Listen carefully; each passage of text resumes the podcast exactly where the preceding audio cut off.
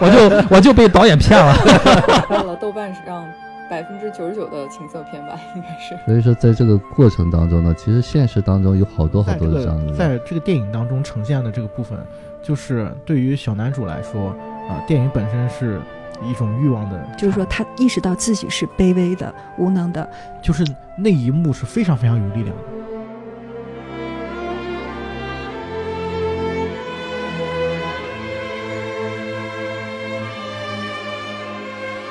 人生如戏，勿做习惯。大家好，这里是迷影派，我是太平角 Chris。大家好，我是夕阳，我是雨果。大家好，我是九零零。大家好，我是肉肉，我是音质很炸的肉肉。已经好久没听到肉肉的声音了啊！肉肉，你要不要说一下这段时间你都在干什么？为啥没来？嗯，我今天录完这个节目之后，我还要去超市抢菜，所以这是一个非常生活化的录制。就是我这段时间，因为一直在忙项目的事情，然后每个周末要么就是在加班，要么就是在开会，所以一直没有机会跟大家一起录节目。但是我已经抢先一手听到了，就是最近几个星期他们录的，就是奥斯卡那几部电影的节目，然后觉得非常非常的好。欢迎归队。呃，今天我们来聊一下这个一部意大利的电影。哎，这个进的太生硬了，所以说我刚说完了我就开始。我从来都没有这么生硬过。呃，如果我刚才说了，就是那个长久没有出现的这个原因啊，就是我觉得，嗯，以呃以往一直都是我们五个人聊，然后肉肉不在这段时间，呃，总感觉就是，嗯，缺了一种声音嘛。就是和我一起爽朗的笑声没没有了，就是这是我的直观的感受啊。今天我回来了，朋友们。然后今天呃，就是接着肉肉回来啊，我们聊一部和肉肉完全没有关系的电影。这部电影名字叫《这个西西里的美丽传说》，呃，呃，导演是意大利著名的导演朱塞佩·多纳托雷。然后其实也有一点关系啊，你说一下吧。其实这个电影最早就是肉肉提出来的，嗯，提了好几次，对他提了很很多次，就是说我们这个时光三部曲已经聊了两部了，对，嗯啊，就是要不然把那个来都来了，把最后一步补上吧，嗯嗯，好，对，因为其实呃，托纳多雷是我自己特别崇拜的一个导演，都不能说说是喜欢了，是我非常崇拜的一个意大利的导演，然后呃，我之前没有参与的是，甚至听说还有机会能合作呢，啊。这这可以说吗？这是可以说的吗？哇，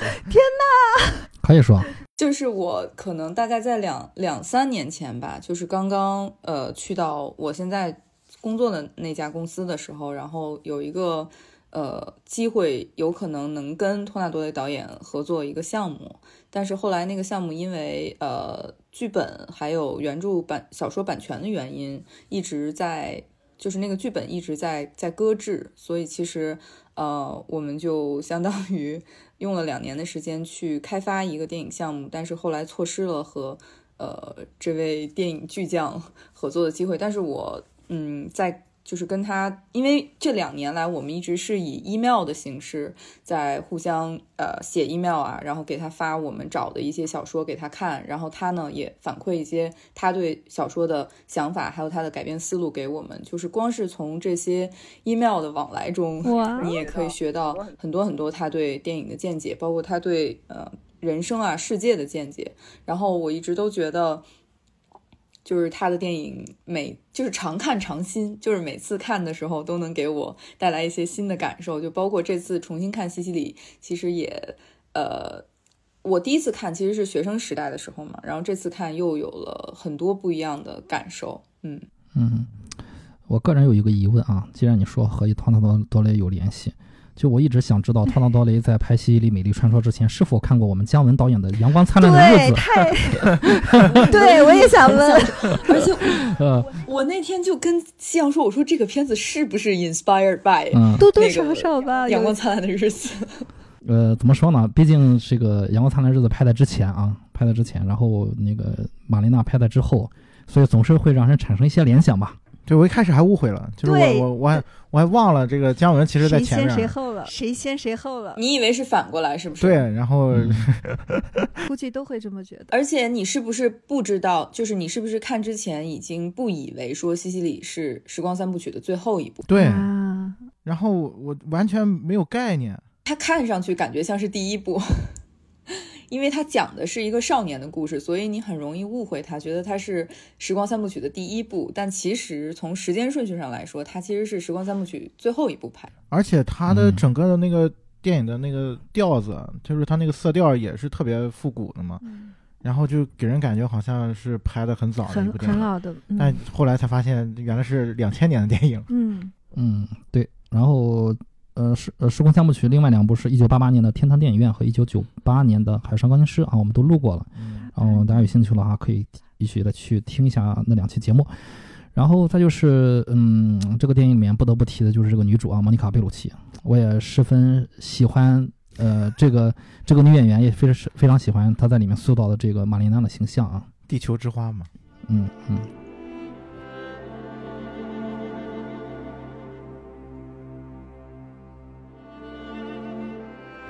那我们先来串一下剧情呗。好呀，嗯，呃，其实相信大家都看过了啊，我就快速串一下剧情，大约需要五十分钟啊。一九四一年，在意大利西西里的一个小镇上，十三岁的少年雷纳多拥有了人生中的第一辆自行车。正当他向朋友们炫耀的时候，却发现伙伴们沉迷于另外一个人身上。这个人就是玛琳娜，嗯，就是一个少妇啊。玛琳娜留着黑亮的波浪长发，穿着时髦的短裙和黑丝高跟鞋。呃，他的一举一动引人注目，让人遐想。雷纳多体内的荷尔蒙被玛琳娜无与伦比的美所诱发，他的身姿让雷纳多深陷其中。镇上的男人沉迷于玛琳娜的美艳，都在幻想哪一天能据为己有，而女人们很多都诋毁玛琳娜，幻想有一天能把她踩在脚下。而我们的男小男主啊，雷纳多心中，玛琳娜就是像女神一般存在，深深地吸引着他。他开始跟踪玛琳娜，试图了解她的生活。呃，彼时呢，就是二战刚刚爆发，玛莲娜的丈夫是一个军人啊，军官，奔赴前线。玛莲娜在镇上和在学校当老师的父亲相伴生活。不久，镇上传来了丈夫尼诺尼诺中尉阵亡的消息，政府给中尉举办了一个葬礼。玛莲娜因为伤心未能出席，而台下的人却谣传说她已经另觅新欢了。这时呢，一封匿名信寄到了玛丽娜父亲的手里。信上说，玛丽娜和全镇的男人有染。玛丽娜的父亲一气之下辞职，并断绝了和女儿玛丽娜的来往。有一天晚上，雷纳多来到了玛丽娜房外偷窥，他发现自己的女神在和一个叫卡戴的中尉约会。卡戴中尉告别出门后，碰到了来求爱的镇上的牙医，结果两个人啊，就是几言不合就扭打在了一起。后来被警察抓了起来。这件事导致了玛丽娜被牙医的妻子告上了法庭。玛丽娜为了自保，不得不求助于律师。尽管她被无罪释放，但律师却借机玷污、强暴了玛丽娜。然而后来，在律师母亲的强烈反对下，嗯，玛丽娜和这个律师啊，胖胖的律师也是无果而终了。全镇的人都不敢提供工作给玛丽娜。雷纳多在一次跟踪他的时候，发现找不到工作的玛莲娜开始为男人提供性服务以换取食物。这时的她也剪短了头发，并染成了红色。随着战事的升级，经常有战斗机空袭。玛莲娜的父亲在一次空袭中丧生了。嗯，虽然没有交代啊，我猜还是因为父亲没有听力啊，没有听到这个空袭警报，所以没有撤离。葬礼之后，玛莲娜和巨女吉娜走到了一起。在德军占领了西西里之后，玛丽娜和吉娜一起为德军服务。呃，后来法西斯战争胜利之后，小镇的女人们拖出衣不蔽体的玛丽娜，毫不留情地殴打她，并剪掉了她迷人的头发。玛丽娜只能伤心地坐上去往摩西纳的火车，悄悄地远离了小镇。然而这时，玛丽娜的丈夫尼诺却在这个时候回来了。原来他当时在战场断了一条胳膊，还染了疟疾，因此被印度军方俘虏了。这次他回来，发现物是人非，老屋子变成了难民营，美丽的妻子也没了下落。尼诺开始向邻居打听玛丽娜的下落，然而人们只会装聋作哑，甚至侮辱玛丽娜是个荡妇。夜里，雷纳多偷偷地将一封信扔给了丈夫尼诺，心里告诉他，玛丽娜一直深爱着他，忠贞不屈，并且坐着火车去往了摩西纳。尼诺便坐上开往摩西纳的火车，开始了寻妻之旅。一年后，尼诺和玛丽娜回到小镇上，在众人惊讶的目光中，丈夫尼诺用仅存的一只手臂，神情坚定地挽着妻子穿越人群，从容地走过了广场。在镇上的市场旁，长大的雷纳多偶遇买完东西的玛丽娜。他不小心洒落了一些橘子，雷纳多上前帮忙捡起后，玛丽娜感谢了雷纳多。雷纳多第一次回复说道：“祝你好运，玛丽娜小姐。”影片的结尾，雷纳多有一段内心独白，他说：“我骑着单车逃开了，逃离他，逃离那些感情，逃离梦，逃离记忆，逃离所有的一切。我想我应该忘记，我确定我可以忘掉一切。现在我老了，过完了一生。”我认识过很多女人，她们对我说：“记住我。”但我都忘了，直到今天，只有她，我从未忘记玛莲娜。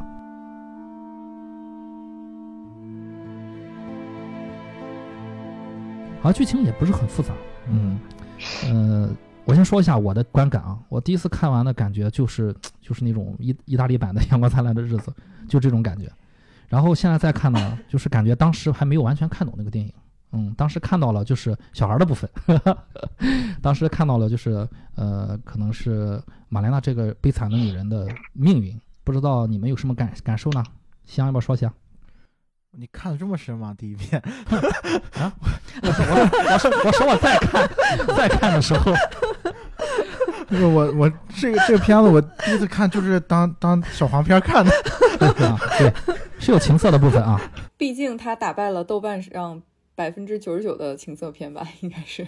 我印我印象特别深，就是我第一次看到这个电影是在一个那种呃，就是那种盗版的音像店里面。然后就是因为我每我那会儿有一个习惯，就是每个周都会去那个音像店，它有一个那种就是大纸箱，然后装的全是那种盗版盗版的那个 DVD。然后一一个 DVD 就是那种很简装的那种 DVD，然后一个一个盘上能就有十几个电影。我记得你上次是不是说你情书也是在那儿买的？嗯，是，就是一个箱子里面的啊，就是，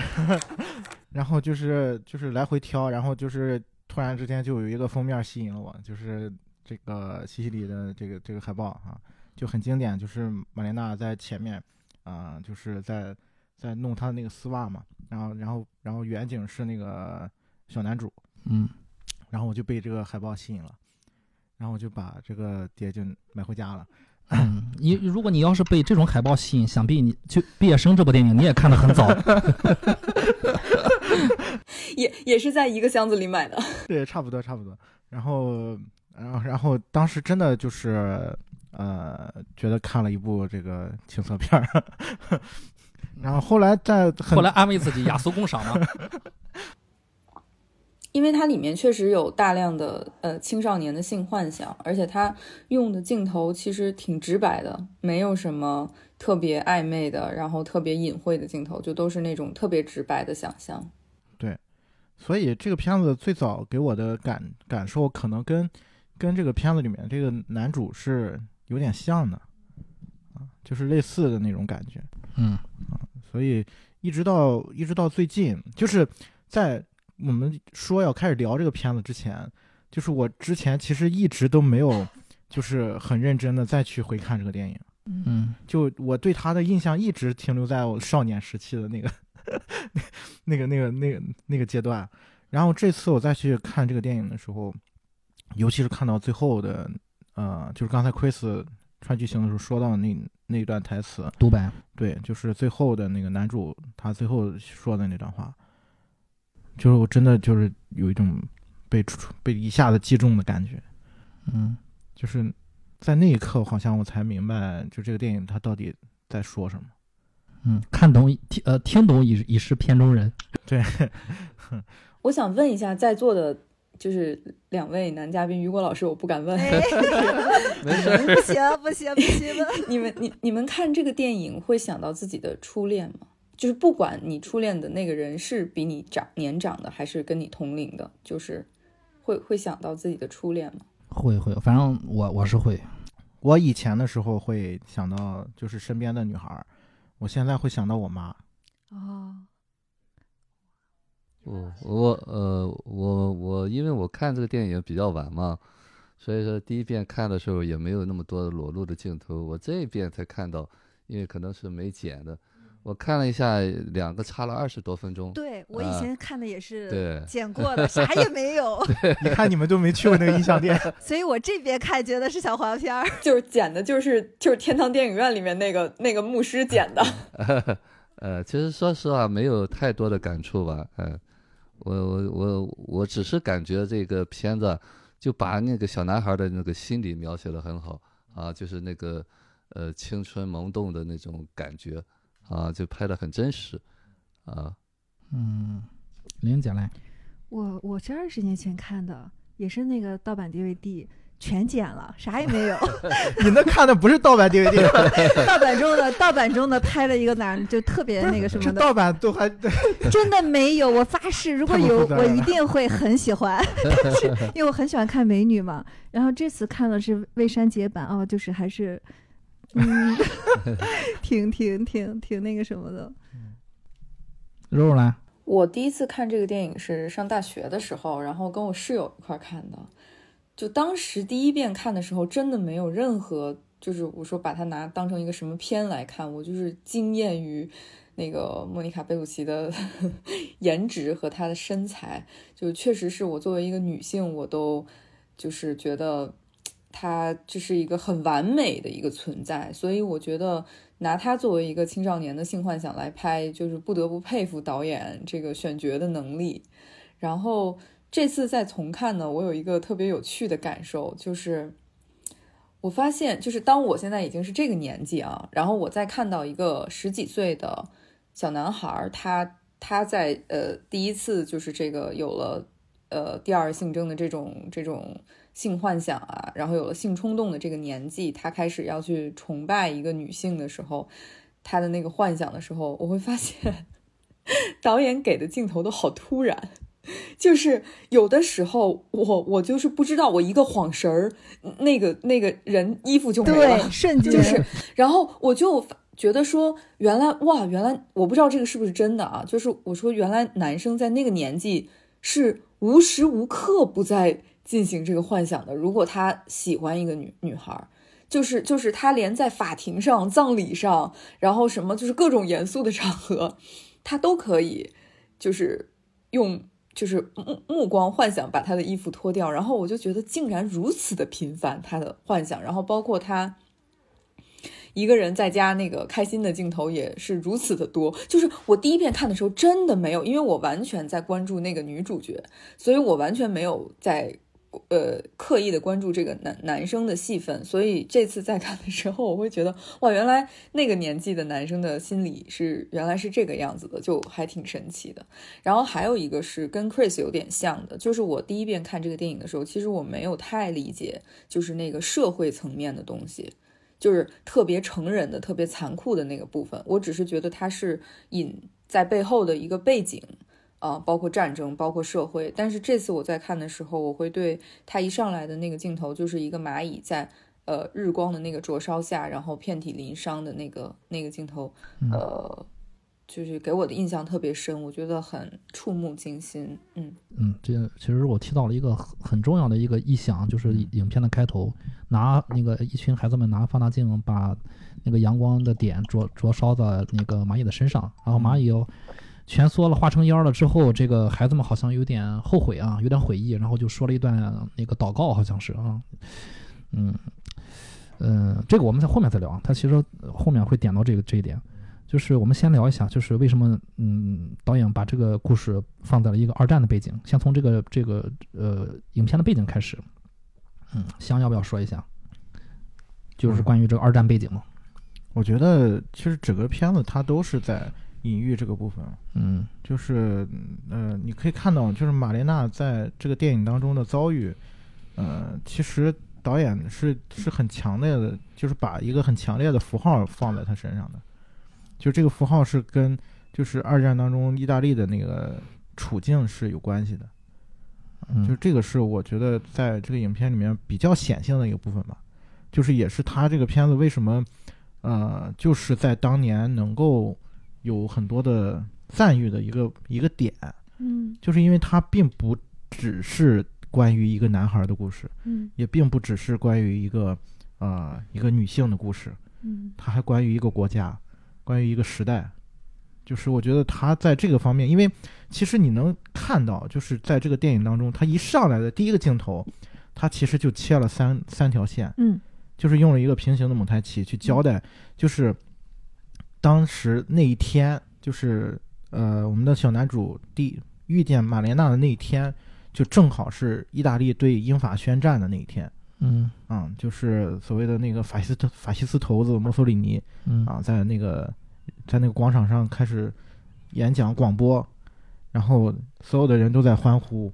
然后然后同时你可以看到那个画面里面出现了那个就是在穿丝袜的玛莲娜嗯，还有在灼烧蚂蚁的那那群孩子，嗯。就这些镜头剪在一起，其实导演就已经很明白的告诉观众他想要说的是什么。嗯，就是一个创一个国家的创伤，就是在就是在这样的一个时代的背景下面，就是呃，就是玛丽娜其实化作了一个国家的化身，或者说她就是呃某种层面上的意大利的一个象征，嗯。一个标签化的一个一个一个女性的形象。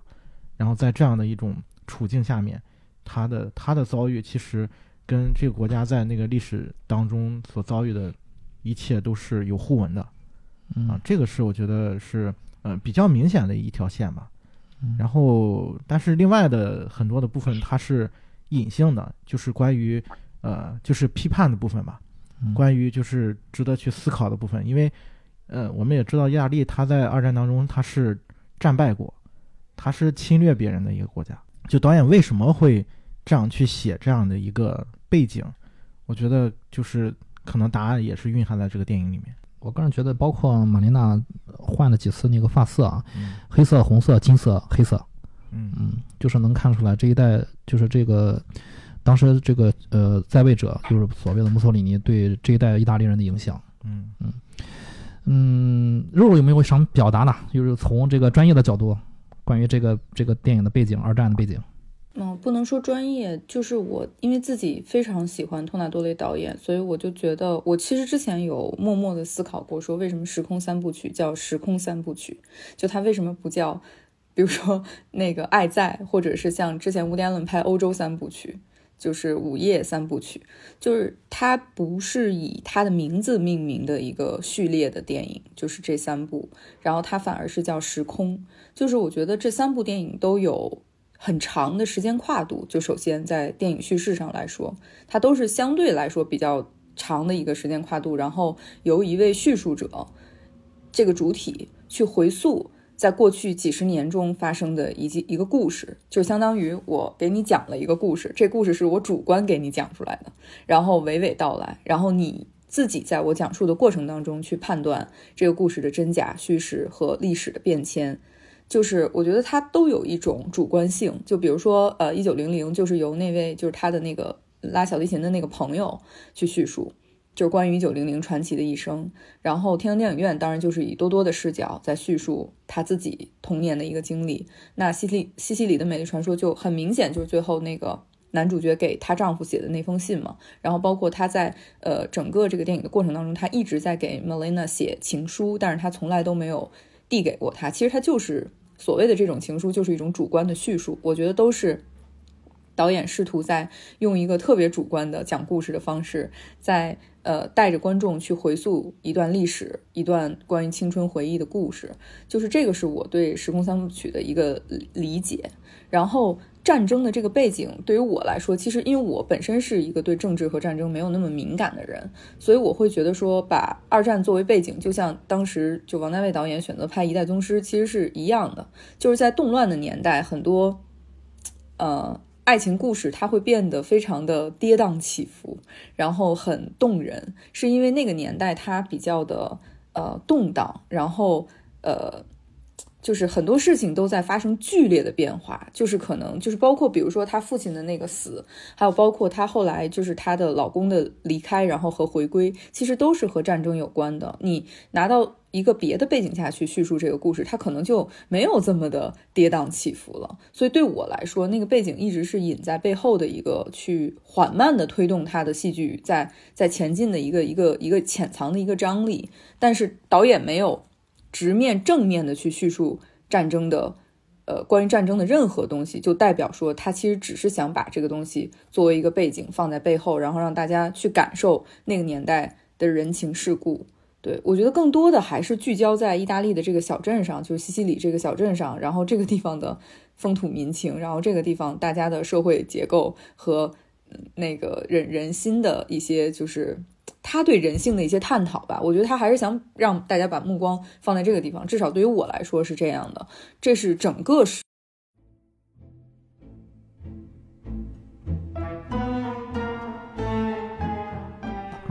是。刚才如果说的时候，我又想到马小军这个人了，对，就我就想到了马小军，就是姜文导演是好像也是这么处理的啊。他也是选择了一个非常特殊的年代，但是他那个年代也是一个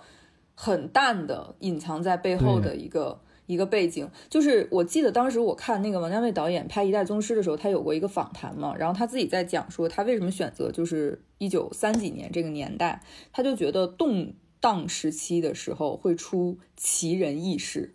是因为那个时代，嗯，人是没有办法靠法律来保护自己的。因为没有所谓的政权，没有所谓的就是这个法律的保护，所以大家都只能把自己武装起来，自己去保护自己。所以他就觉得那个年代会出很多的奇人异事，所以很多故事和人物会天然的带着很多戏剧性的色彩。这个是导演会选择战争时期，呃，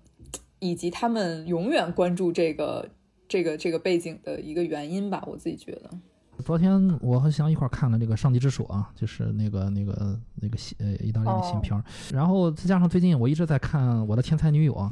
呃，从上天才女友到《上帝之手》，再加 再到。玛莲娜总感觉就是一脉相承的。那夕阳也说，总感觉就像是我们就坐在莫那个那个费里尼身边那种感觉。嗯啊，就就一直在看费里尼。对，好像一直在看费里尼，总总总是有一有那种影子吧。嗯嗯，就是包括《上帝之手》，我会有一有一种那个啊，就是我的天才女友的这个这个后来的故事就续上了这种感觉。嗯。嗯，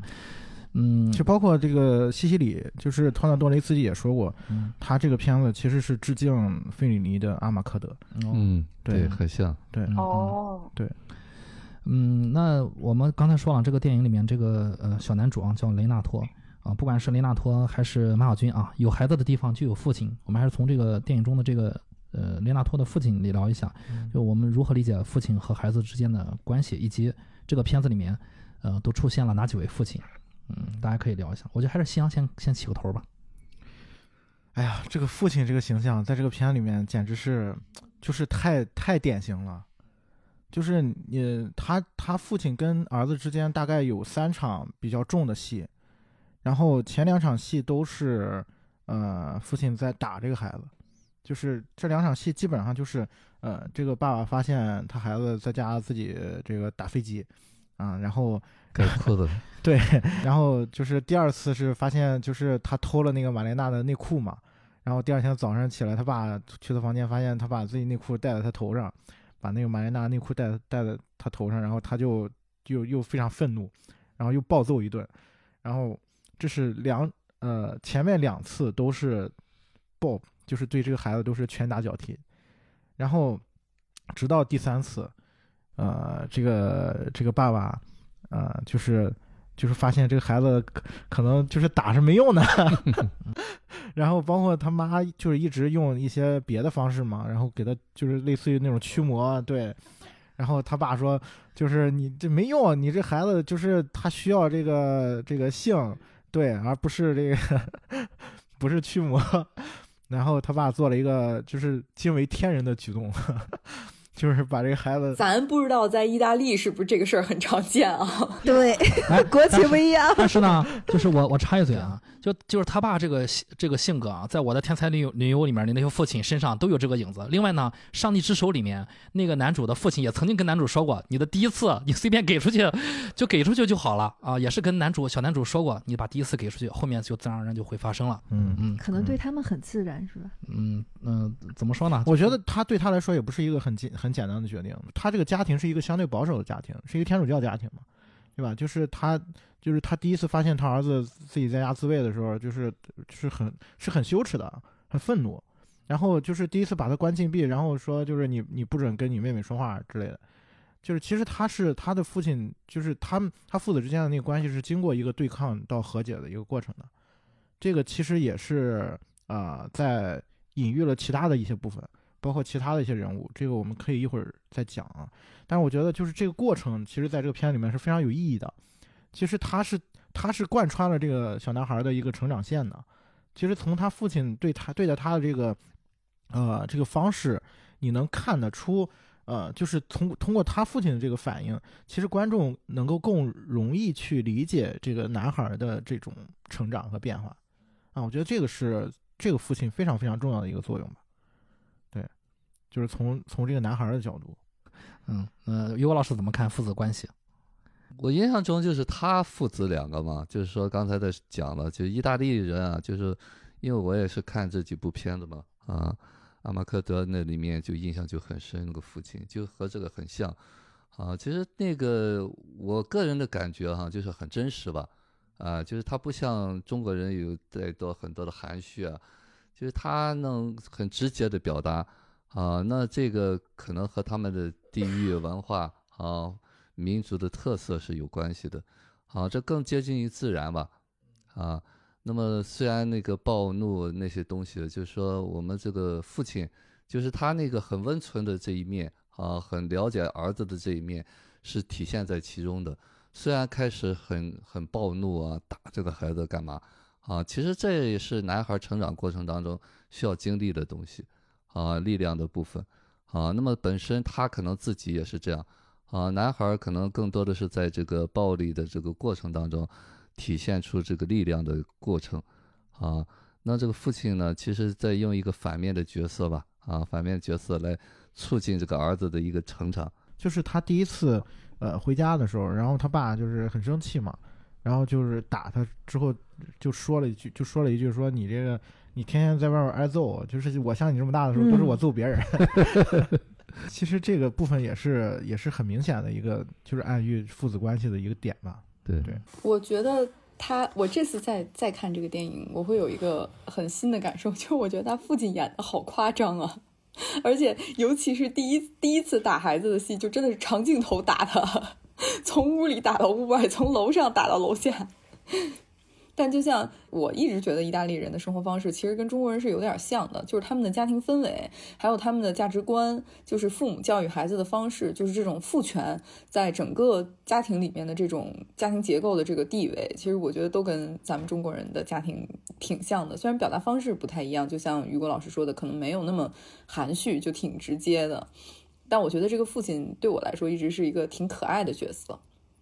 就是他其实。呃，挺没有避讳跟他儿子进行这种青春期的交流的，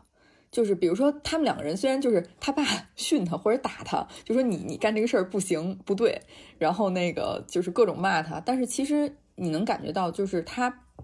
并没有说就是真的觉得说你做的这事情让我觉得很羞耻，然后我我他对他的惩罚最多就是让他不跟他们在一个桌上吃饭。但是他妈又在旁边单独给他开小灶，又给他递饭，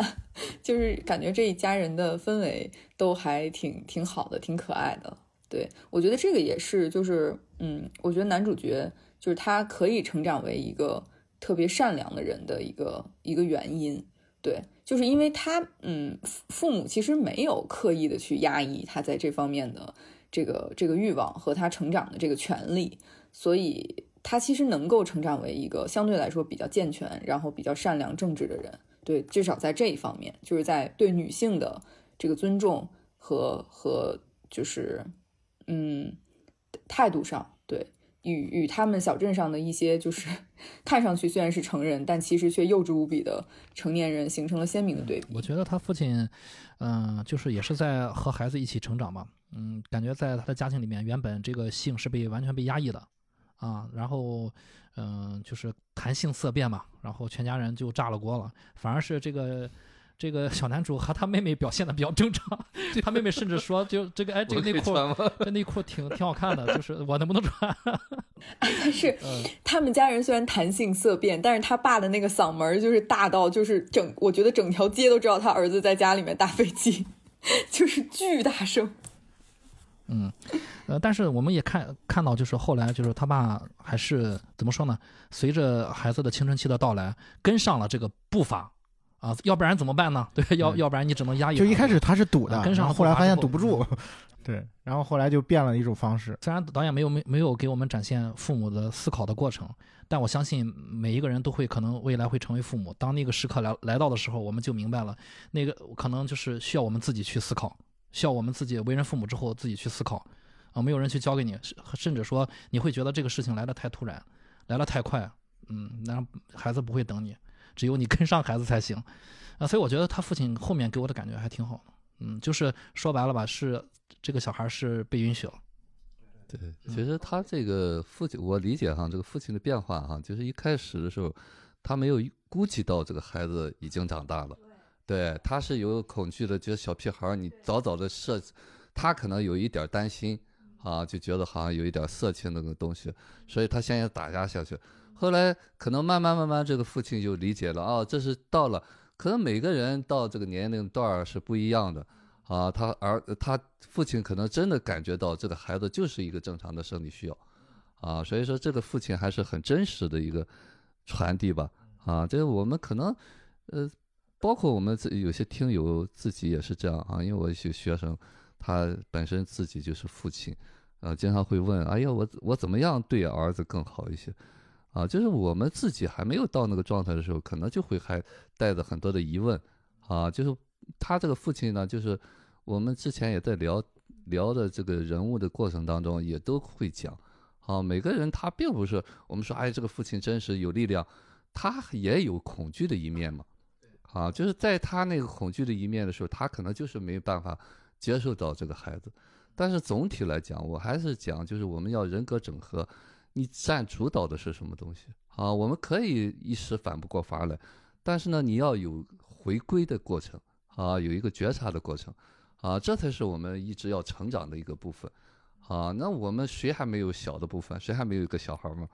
啊，所以说有时候偶尔的简单粗暴一点也没有问题，但是总体来是感觉这个父亲还是很有力量的。嗯，那我们来聊一下第二个没有力量的父亲。那这里面还有一个父亲啊，你不能说他完全说他没有力量，只是嗯，呃呃，我们可以看到他在前半节就是这个玛莲娜的父亲，这个教授啊，这个老师，啊、他总是呃喜出场自带喜喜剧的成分啊。第导总是被导演和这个这个这个原著的作者所捉弄啊，然后后来你会发现说，哎，好像这个就是这个人突然感觉就我至少我这种感觉，就是感觉哦，这个人还是有一点恐惧，就那一瞬间，一下好像就那个恐惧就露出来露怯了，就是他和女儿断绝了来往啊，那一瞬间我感觉到还是挺残酷的，说实话。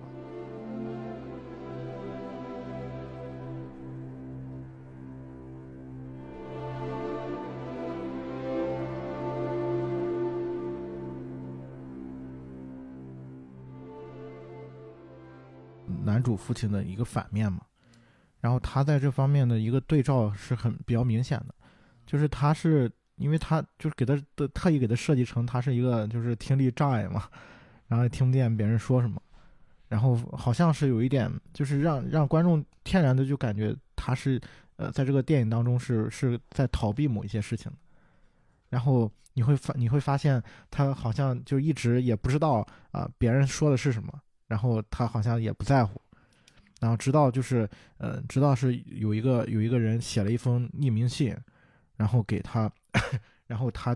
就是拿那个信，就是一言不发就走了。就在那之前，你都会觉得这个父亲其实，呃，除了他听不见，好像也没有什么不正常，嗯，但是在那一时刻，你好像明白了为什么他听不见，啊，就这个是我觉得就是呃比较明显的一个点吧。然后另外一个点是，我觉得是接着刚才那个话说的，就是其实呃马莲娜的父亲他在这个电影当中也有很强的意向在里面，因为他是一个教拉丁语的老师，然后他又听不见别人说话，就是就是大家可以想象，就拉丁语在欧洲就是意味着什么？它是一个非常非常呃怎么说呢？就是一个信仰的基础吧，或者说是整个呃整个那个那个地域人们的那个原始的那个最原始状态的一个呃一个由来吧。啊，一个就是古典时代，就是所有的人都是讲拉丁语的，啊，所以它其实代表了一个一种传统的力量，或者说是一种呃，就是呃，对更更本源的东西，啊，然后在那个时代是被抛弃的，是就是他他他他听不见别人说话，啊，然后别人也不会，就是别人也不在乎他，就我觉得这个是呃。就是我刚才说，就是战为什么托纳多雷在这个片子里面，他关于战争这个部分，他讲了很多的事情，就是关于符号的这个部分，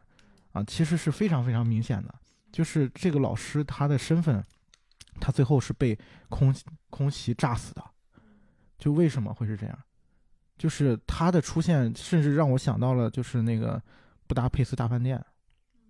就是传统的消失，就是呃道德的。消失，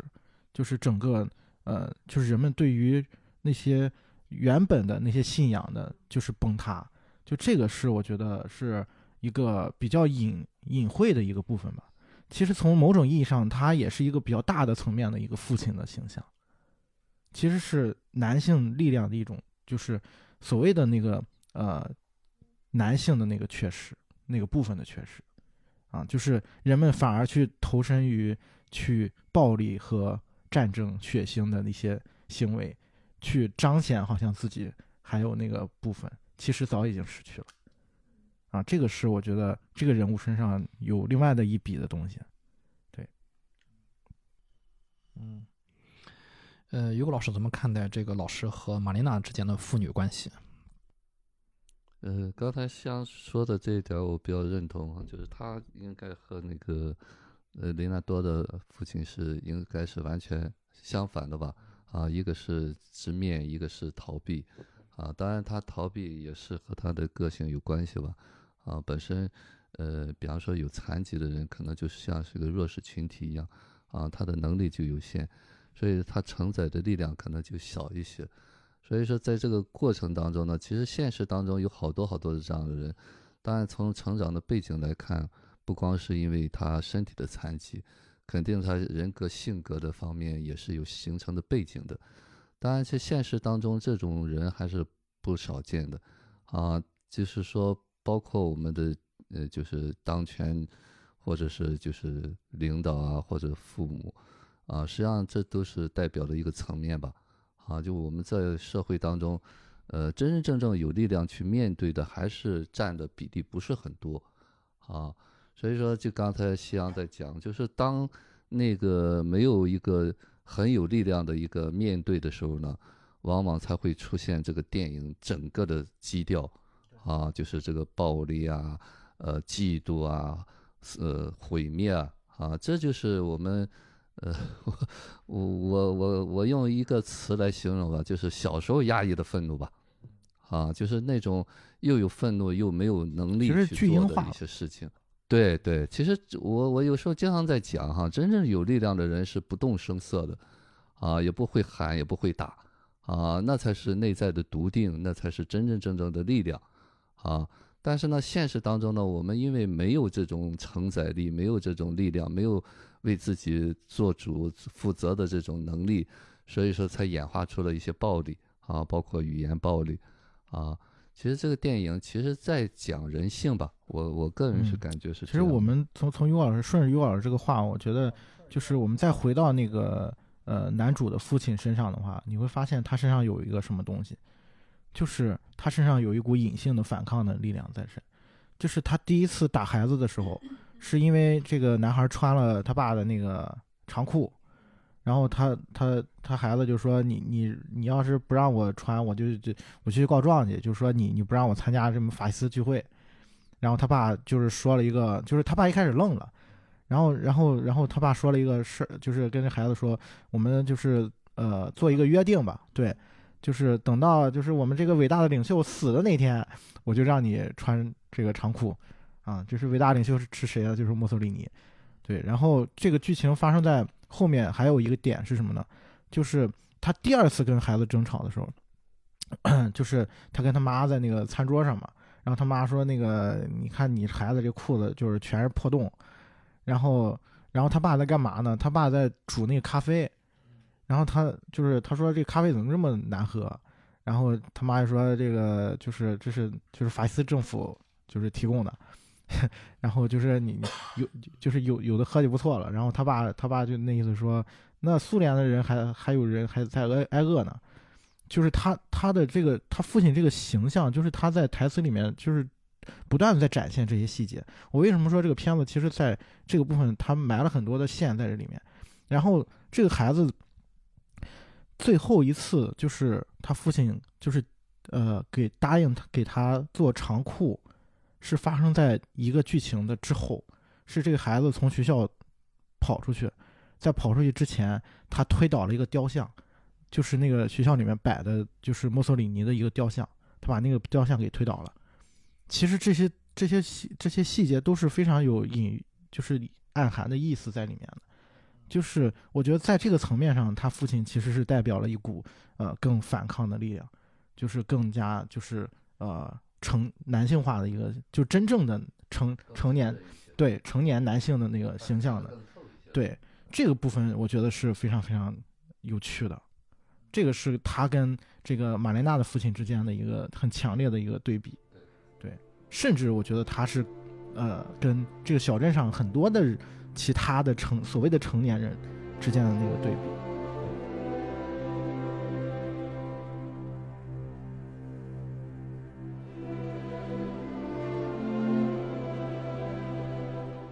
就是，其实大家没有。就是你没有发现，就是这个这个电影当中有一个缺失的父亲，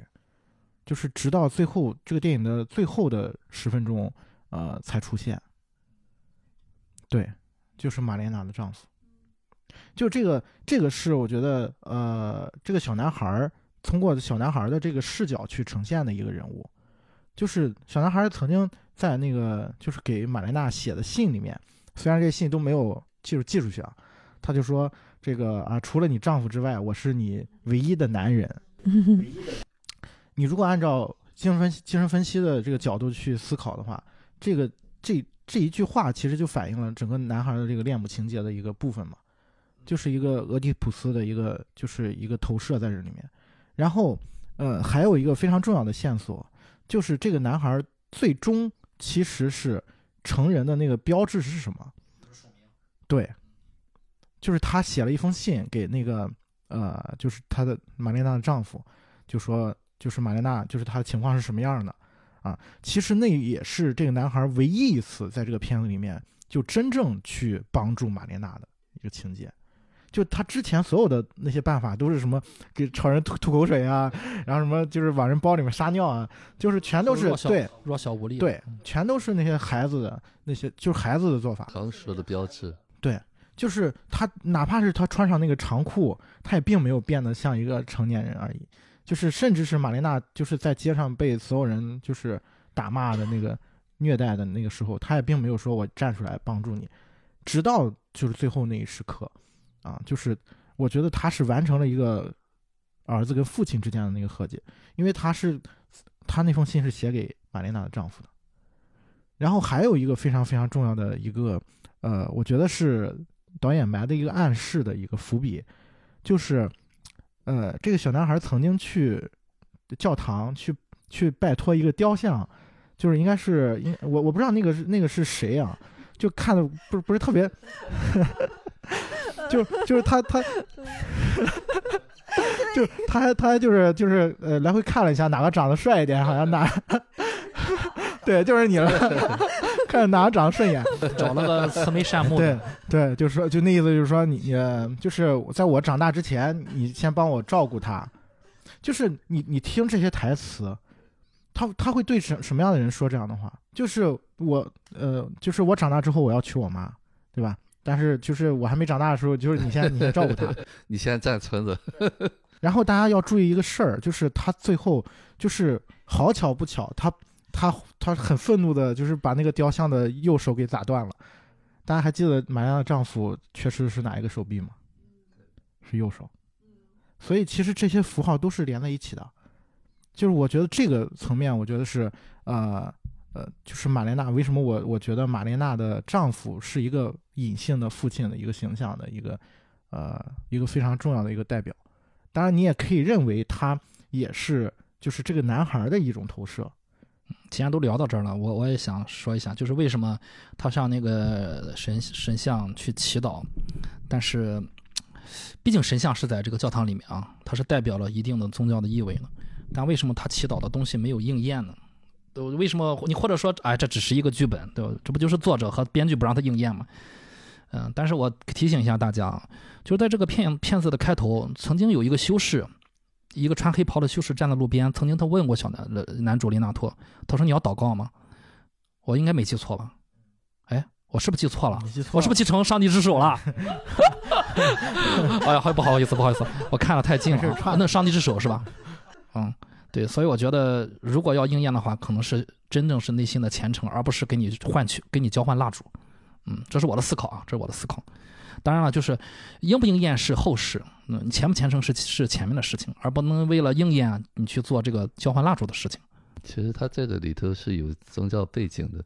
啊，包括那个打那个玛丽娜，啊，这圣经上是有描写的，啊，打圣母吗？呃，不是有一个妓女，圣经故事里头哦有一个妓女，很多人拿石头丢她，然后耶稣就说了：“你们里面有哪个人干净，你可对、嗯你才可以打他。”啊，其实他这里头是有，再就说那个灵不灵，其实在这个我们呃在呃教会里边经常会讲，啊，就是我们祷告的一句话是：“你会按照你的美意成全我们。”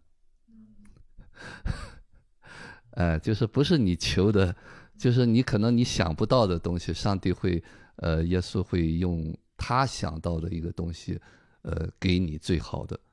啊，就是所谓的求嘛。其实，在成长角度上，我也经常会讲，你有所求，就说明你还没有能力啊，你还不能为自己负责，所以你求就是求不得，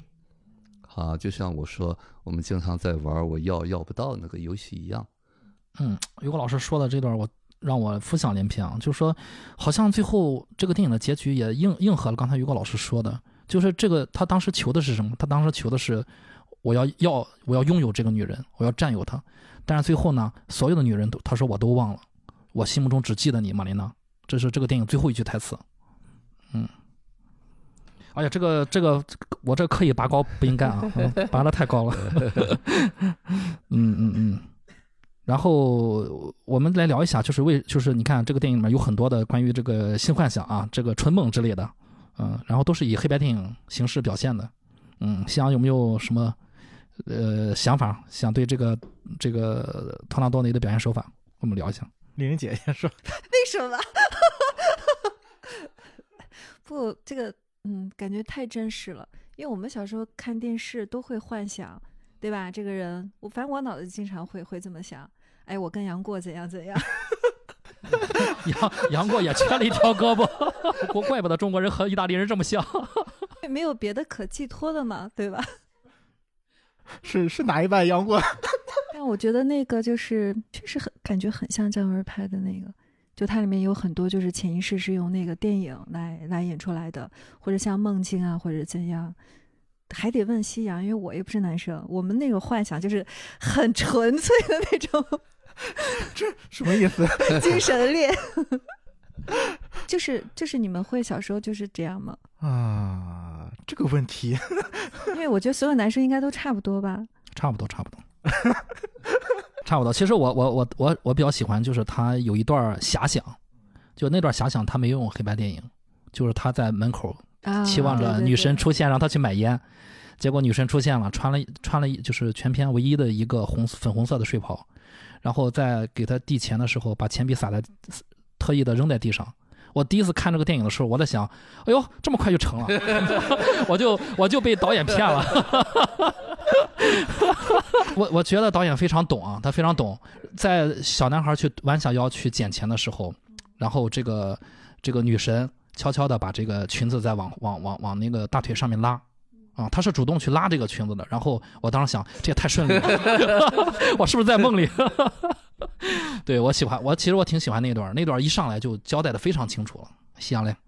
其实他我在想啊，就是因为我在看这个片子里面，就是关于黑白电影的那个部分的时候，你可以说那是电影的呃呈现啊，就是他所所谓的他那些性幻想。嗯，我就在想，这个小男孩儿他应该没有看过这么多的电影吧？他其实对剧情很有用的，我觉得是推动很。就是我我我我产生了一个疑惑，就是我在是我甚至在那一时刻，就是我联想到了天堂电影院，嗯，就是多多那个那个孩子那个形象，就我在想说，呃，他也是一个喜欢看电影的孩子吗？就是我我产我我的思绪飘到飘到了另外一个部分啊，起码导演想让他成为那样的孩子。对对，但是这个片子里面并没有交代这个部分啊。然后呢，我就发现这个这个片子里面在电影院发生的故事，就这个这个片子大概出电影院出现过两次，两次还是三次我忘了，三次，嗯啊然后都跟性有关系。嗯就是你会发现在现实当中的这个电影院，就是呃它里面有个情节嘛，就是电影院里面有一个有一个妇女，啊，就是就是是就是专门这个服务这个为为青少年这个服务的，然后嗯，就是这个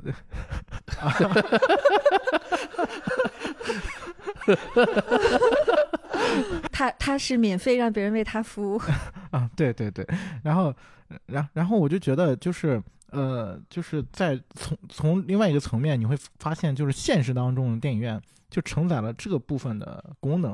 就是在这个电影当中。然后呢，呃，然后你再反过头去想，就是呃，男主他的所谓的所有的性幻想都存在于，呃，就是一些呃我们觉得电影的影像里面，很明显啊。你比如说第一，呃，我记得他第一第一个梦是一个就是人猿泰山那种那种啊，然后第二个梦好像是就类似于西部片儿的那种感觉，然后第三个梦好好像是那个埃及艳后那种啊，嗯，然后第四个梦好像是他扮演了一个盲人。啊，嗯，就是那个那个我不记得是什么了啊。然后后后来还出现过就是决斗士这样的嗯场面，就是他他所有的梦境都是跟电影是是是关联在一起的。就是我觉得再联想到这个现实当中的这个是吧？刚才说的这个功能，可能在这个在这个电影当中呈现的这个部分，就是对于小男主来说，啊、电影本身是一种欲望的场面，是是一种欲望的化身，或者说是一种呃，就是呃，孩子对于成人世界的一种幻想和一种呃，就是他认为的成人世界。对啊，我们小时候不都这样吗？对，也不知道就是小时候了，长大了不也这样吗？就是我们现在拿我呃比喻的话，就是我现在看电影不会觉得那个东西，呃，它是就是真实的世界，嗯，或者说它是一个，呃，它是真的或者是什么呀？然后，但是你小的时候，你你其实你构建你的世界的时候的，经常是通过影像，就是你你观察这个世界，或者说你了解这个世界的呃部分，它是就别人是怎么生活的，别人是怎样的，其实都是通过这个影像。我觉得这个部分是这个电影就是给大家的一个呃，怎么说呢，一个表达的方式吧。这个同时，我还有另外一个，就是这段我也很认同。还有另外一个，就是我觉得就是爱就是一个人的事情。像这个小男孩，在他心里面，他俩早就很熟了，他俩已经干过无数的事儿了，对吧？他也可以保护他，他也在等他长大，他早就认识他了。他屡次跟他擦身而过的时候，可能闻他身上的味道，其实人家根本没有看到他。所以我觉得这个可能也是一种就是对爱的一种阐释，就是他在一个人的心里面无数的投射、无数的幻想组成的。他一个人就可以完成这所有的事情，甚至不需要对方来参与。所以他成年以后，无论再爱多少人，其实都是这个人的影子啊，或者是什么。因为他已经做完了。他后来去找那个妓女，他爸带他去找妓女，他找了个长得很像那个艾琳娜的，然后说：“你这是第一次吗？”说：“哎呀，我已经想象过无数次了。”其实就是这样，都在他脑子里面，这些都是呃，就像真实发生的一样。但是他自己是很无力的，所以他只能把他带入那些英雄救美啊，或者是能保护他的角色里面。对他其实，在一直扮演着不同的角色。他上课看到老师，也会把他想象成玛莲娜，玛莲娜一样，呃，就看什么都是，对吧？他随时随地的都在演。其实我觉得跟我们这平常人也差不多。只是我们可能不会说演的那么很活灵活现或者怎样，但都会有这种我想象一个场景，好像它就发生了，然后我去体验那个东西。电影中，呃，就是有多次提到玛莲娜就是在这个城市的广场，呃，穿过。嗯，其实那个广场后来在这个电影之后还成为一个著名的景点啊。嗯，在西西里的东部，嗯，就是这个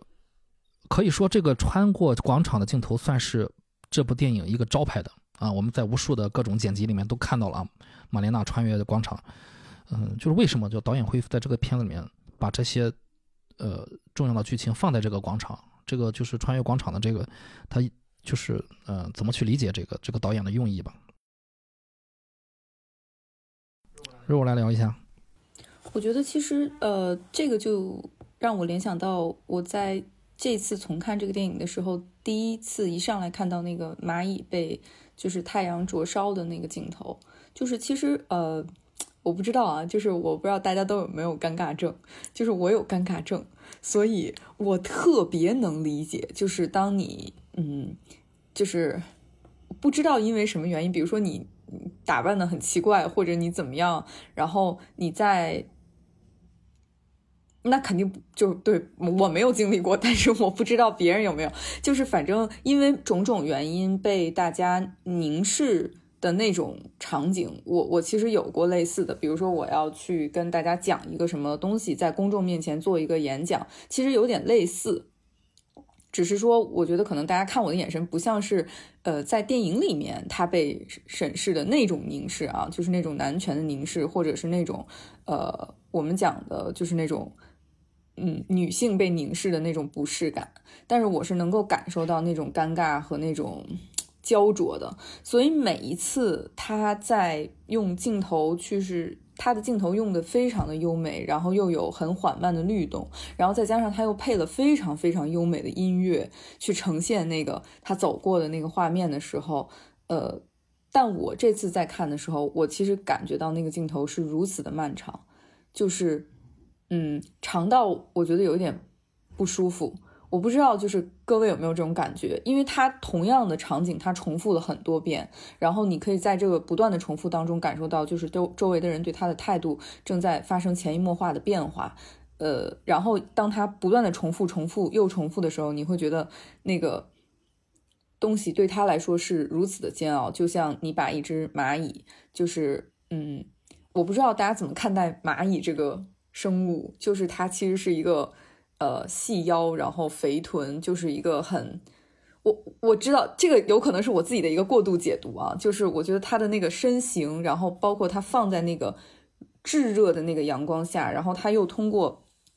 因为他们是用放大镜去嗯，就是聚焦那个阳光，然后让它去照它嘛，就是给我的感觉就是一模一样的，就是当他在无数次的穿越这个。小镇的广场，就是他可能是他每天从哪里到哪里的一个必经之路，就是他没有办法不出门，但是他就是简简单单的穿了一条黑色的裙子，或者是，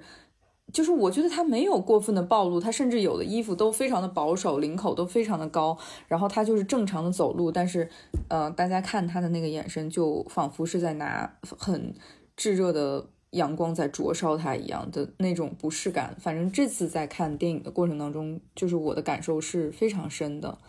嗯，也也有可能是因为我自己现在已经变成了一个就是相对来说年年龄比较成熟的一个女性，所以我才会感受到这种东西，就是这些世俗的东西在人的身上造成的影响，包括对大家的心理造成的影响。可能小的时候你看这个，嗯，你并不觉得，因为那个。镜头就像我刚才说，它镜头跟音乐配的非常的优美，所以你不会觉得那是一个很残忍的东西，或者很不适的。嗯。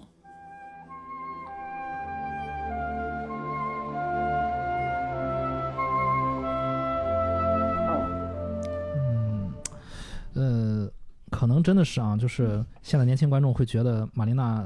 这身行头在在在现在可能没没怎么样，但是我们我们可以留意到，就是在当年的那个嗯。小镇的女性，玛莲娜其实她的还是挺出挑的，嗯，就是你可以看到，她长成那样，怎么可能不出挑？嗯他就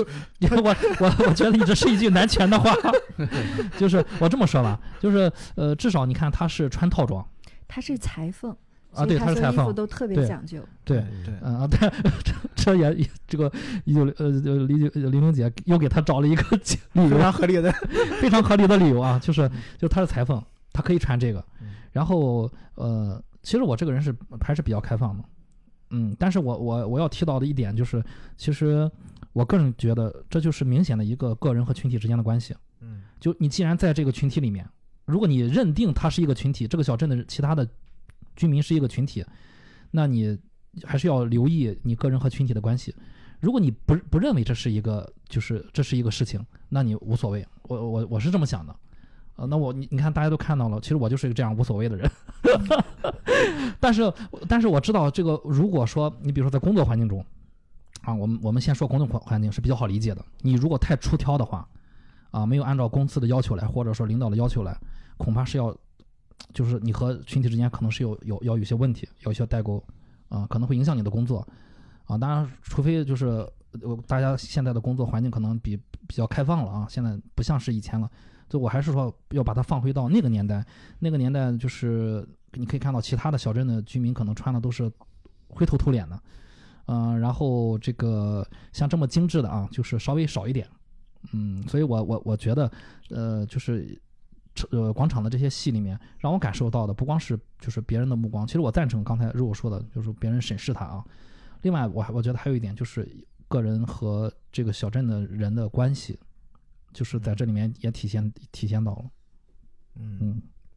我还记得我第一次二十年前第一次看，我就觉得哎，前半部没有听到他的声音，他所有的表演都是他那个从他那个走路，他的他的那个低垂的眼脸，然后就一直低着头，然后从来也不笑，然后一句话都不说，跟任何人都好像没有交集。高冷，嗯，我就觉得他很孤单，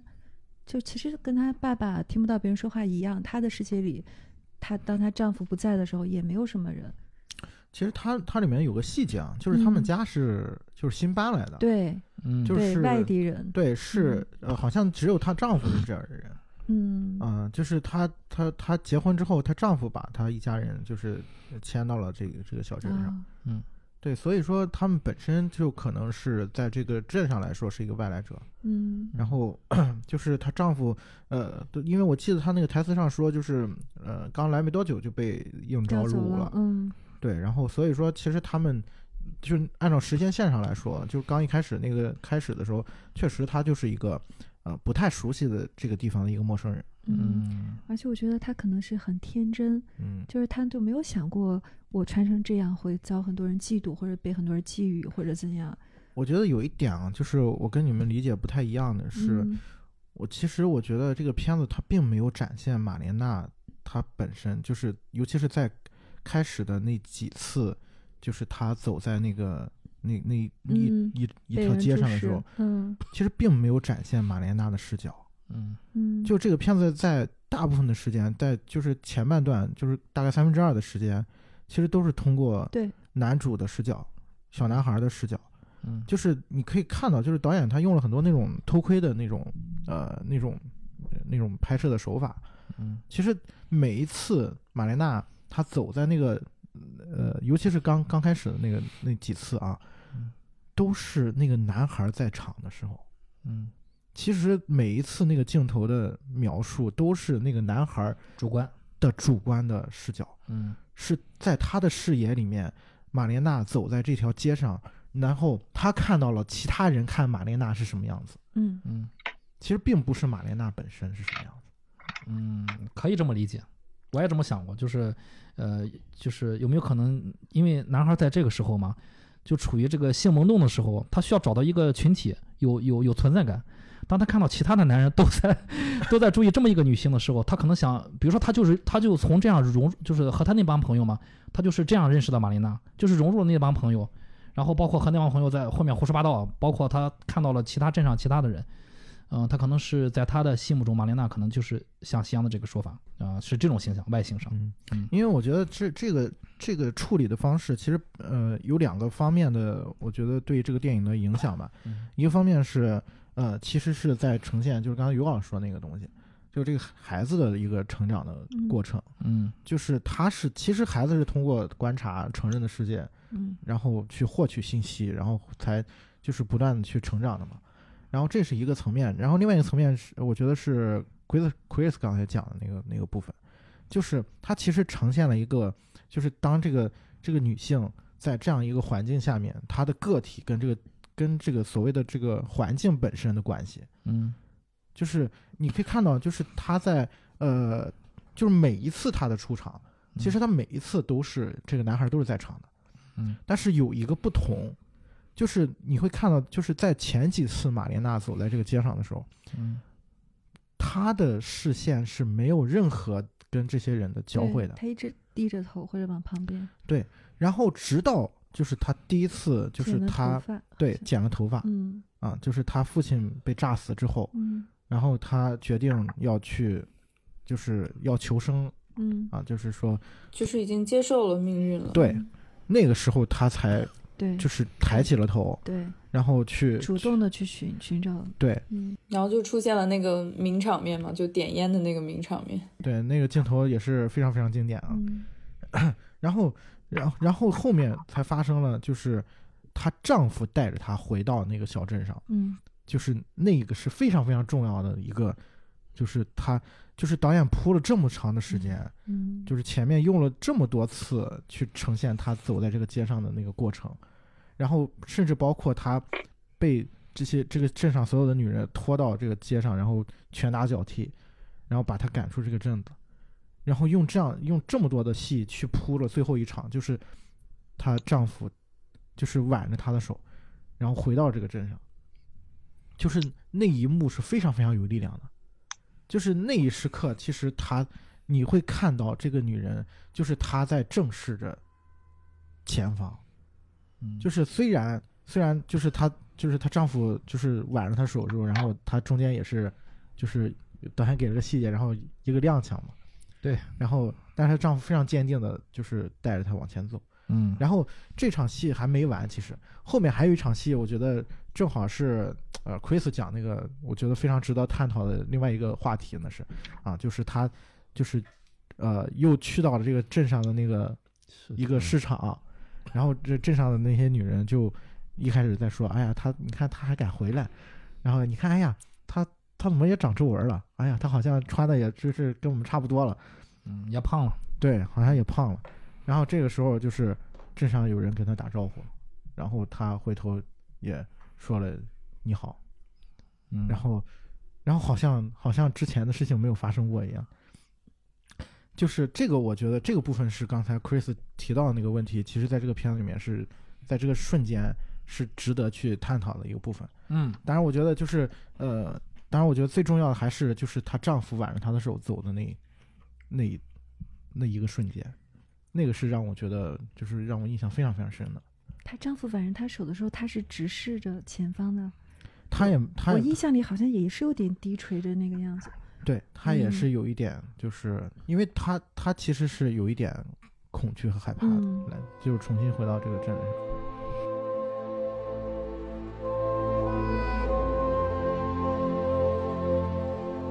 来来来，我我给大家捋一下啊，就是有这么个漂亮美艳的女人嘛，一开始有既有丈夫又有父亲，然后丈夫去打仗了，然后丈夫就阵亡了，然后就剩下父亲了，父亲是她唯一的精神支柱。呃，这个时候呢，她还没想找男朋友，然后突然有一天呢，父亲也不理她了，呃，她的世界就就濒于崩崩溃了。然后有一天，父亲突然离世了啊，然后在父亲离世之前，父亲可能都没有理她，所以她就崩溃了，可能这个人物的走向就不是那么太太太好了。然后最后背井离乡，然后最后呃丈夫又从天而降，然后我觉得丈夫可能回归了一个父亲的位置，嗯，然后带着她回来了。直到丈夫回来之后，她才呃，就是我觉得这个人是有一些成长的，嗯，这个这个这位女士是有一些成长的。然后就其实水果摊那场戏我挺喜欢的，嗯，就是那场戏，我觉得女主心里面，我我的感受是已经看透了人性，她已经看见了这些人在干什么，嗯，但是我不认为就是最后啊，就是她呃回归到了这个群体，他只是允许了，就是和解了，成长了，嗯。嗯，而不是说我不我我以前是那样的，我现在要和你们一样，然后我要我要对你们怎么样怎么样的，但是他已经看明白了，这些人现在对他就是在在市场里面对他啊、这样热情，就和当年这些人在马在马路上对他对他那样暴暴力都是一样的，其实。嗯，我还是要，当然这是很残酷的啊，可能就是这是我个人太主观了啊。所以我还是要说，就是刚才说的所有的戏，所有的这些这几场戏，都是这个男孩的视角去呈现的，就是都是这个男孩的在场的这个前提下。哎，对，其实你如果从这个角度去观察这这这几场戏的话，你会发现，就是这些戏都只跟这个男孩有关系，就是是他本身就是如何看待这个世界，如何理解这些人。这就是我呃对这个电影的一个理解，其实跟你的感受是很像的。就我觉得它是一个主观叙述，就是导演从来没有从试图通过一个客观的视角给我们讲这个故事，他一直都是从从这个男孩的视角来讲述他童年青少年时的一段回忆。所谓的这个西西里的美丽传说，它都叫传说，对，在这个片子里面，我们是不是看不到除了这个男孩之外，就是没有这个男孩的时候的，但但我同意刚才 Chris 说的，就是他其实到最后他回来的时候，他也没有完全说我要回归到这个群体里来，或者我要重新的被你们接纳了。这个事情对我来说是好的或坏的。我觉得那个时候他已经不太在乎这个这个东西了。就是，嗯，我印象特别深刻，就是她呃回到这个小镇的时候，就是跟她丈夫两个人一起回到这个小镇的时候，其实呃大家能感受到的是，她丈夫是非常坚定的在往前走的，就是一直就是目光如炬，然后凝视着前方，然后往前走。他其实嗯是带着羞耻感和恐惧回来的，然后呃。我觉得这个羞耻感是源于他曾经在这个小镇上的一切的经历。就是我觉得，如果呃，我设身处地的想了一下，如果是我的话，我可能想一生都逃离这个地方，我不想再回到这个带给我如此痛苦回。因为他其实到后面，他不光是因为他去做了这个援交，他其实还被大家在广场上把衣服扒掉，然后把头发剃掉，就是有点像那个安妮海瑟薇在那个。悲惨世界里面演的那个那个角色，就就其实，呃，她回来完全是因为她丈夫，她才回来的。所以有一个镜头的细节，就是她看了她丈夫一眼，但是她没敢抬眼看，她是那种低眉顺目的，然后瞟了她丈夫一眼，然后她发现她丈夫如此坚定的在往前走的时候，他就又把头低下了，就是然后就陪跟他一起在往前走。所以，其实我觉得他最后回到这里来，也并不是因为他觉得我可以跟这个东西释怀了，我我可以跟他和解了，就是完全是因为他的那个心目中的那个父权又回来了。就是我不知道大家记不记得，他中间有一场戏，就那小男孩晚上在看他的时候，他有一场戏是他穿了一条黑色的裙子，然后他抱着她丈夫的那个相片，然后在一个很大的房间里面，然后。独舞的一段一段戏，那场戏拍的非常非常的美。然后我觉得他对他的那种依恋、那种依赖，就是已已经到了一种程度，就是我觉得不是那种就是很平等的夫妻关系的那种依赖了。所以他其实一直对这这，就这个人对他来说其实是一个精神上的支柱。我其实挺能理解的，因为我姥姥跟我姥爷就是这样的婚姻关系，对。就是我姥姥就像一个向日葵一样，是围围绕着我姥爷活的，就是他就是他整个世界的全部，以至于当我姥爷去世了以后，其实我姥姥是，呃，很多次就是有过要轻生的念头，就是她没有，她不知道她自己活在这个世界上的意义是什么了。就说这个有点沉重，但是我是觉得，为什么她的丈夫离开了这个地方去从军了之后，她就。就 shut down 她自己了，她甚至不愿意跟这个小镇上的任何人交流。然后她可能无数次的去过那个市场，然后那些婆婆妈妈可能在卖东西的时候无数次的试图跟她唠家常，她可能都拒绝了。所以当大家对一个自己不那么了解，然后又充满了危险的美丽事物，呃，大家看到它的时候，自然而然就会产生恐惧和抗拒。所以我是觉得，我非常同意，就 Chris 刚才说的，就这个东西它就是个体跟群体的关系，它是一个相互作用的力，不是说你排斥他们，他们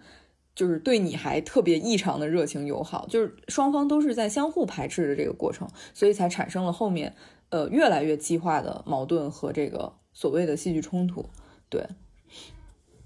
其实我补充一点，我觉得呃，小男主雷纳多身上也是有个体和群体，就是他一直呃就是一个小孩子嘛，在这么强大的这个这个这个成年人的世界，他是完全是弱小无助的啊，他对他的女神就是就是那种想保护但又不敢，完全是无力的。包括就是在呃，你可以看到，就是再说远一点，就是 意大利的民众在墨索里尼的强势下，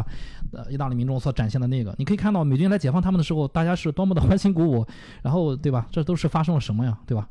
嗯，就可你能看到，就是其实小男孩儿，呃，在这个群体中也是也是有着一个这样的一个一个表现，一直到最后，啊，这个男孩儿真正成为了男人。嗯，其实有一，我觉得那个墨索墨索里尼那个头像在学校楼梯上被小男孩儿拍下去的那一瞬间，就像是那个弑父的感觉，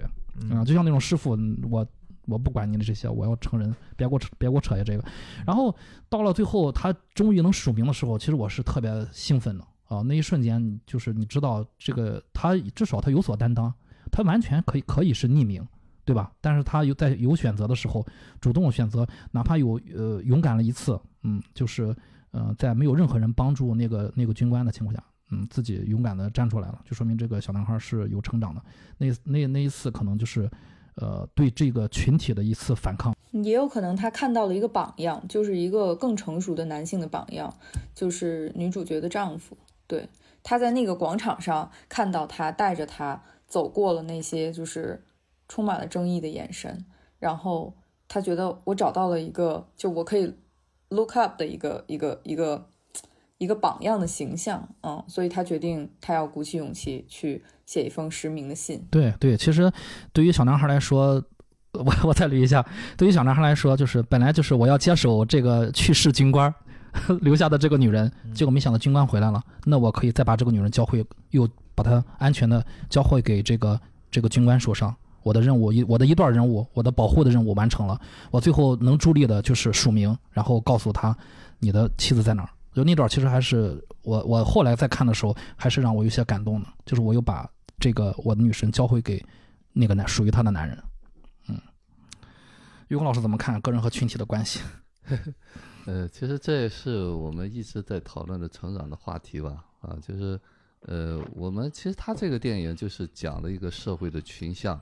啊，就是不光是在意大利，是在我们现实当中也会这样，嗯，啊，就是包括刚才肉肉说的那个尬的那种感觉，啊，其实呃，就是我们害怕那个审视的眼光，嗯，啊，就是我们为什么就到那个状态下呢，就会恐惧啊，会会不自在。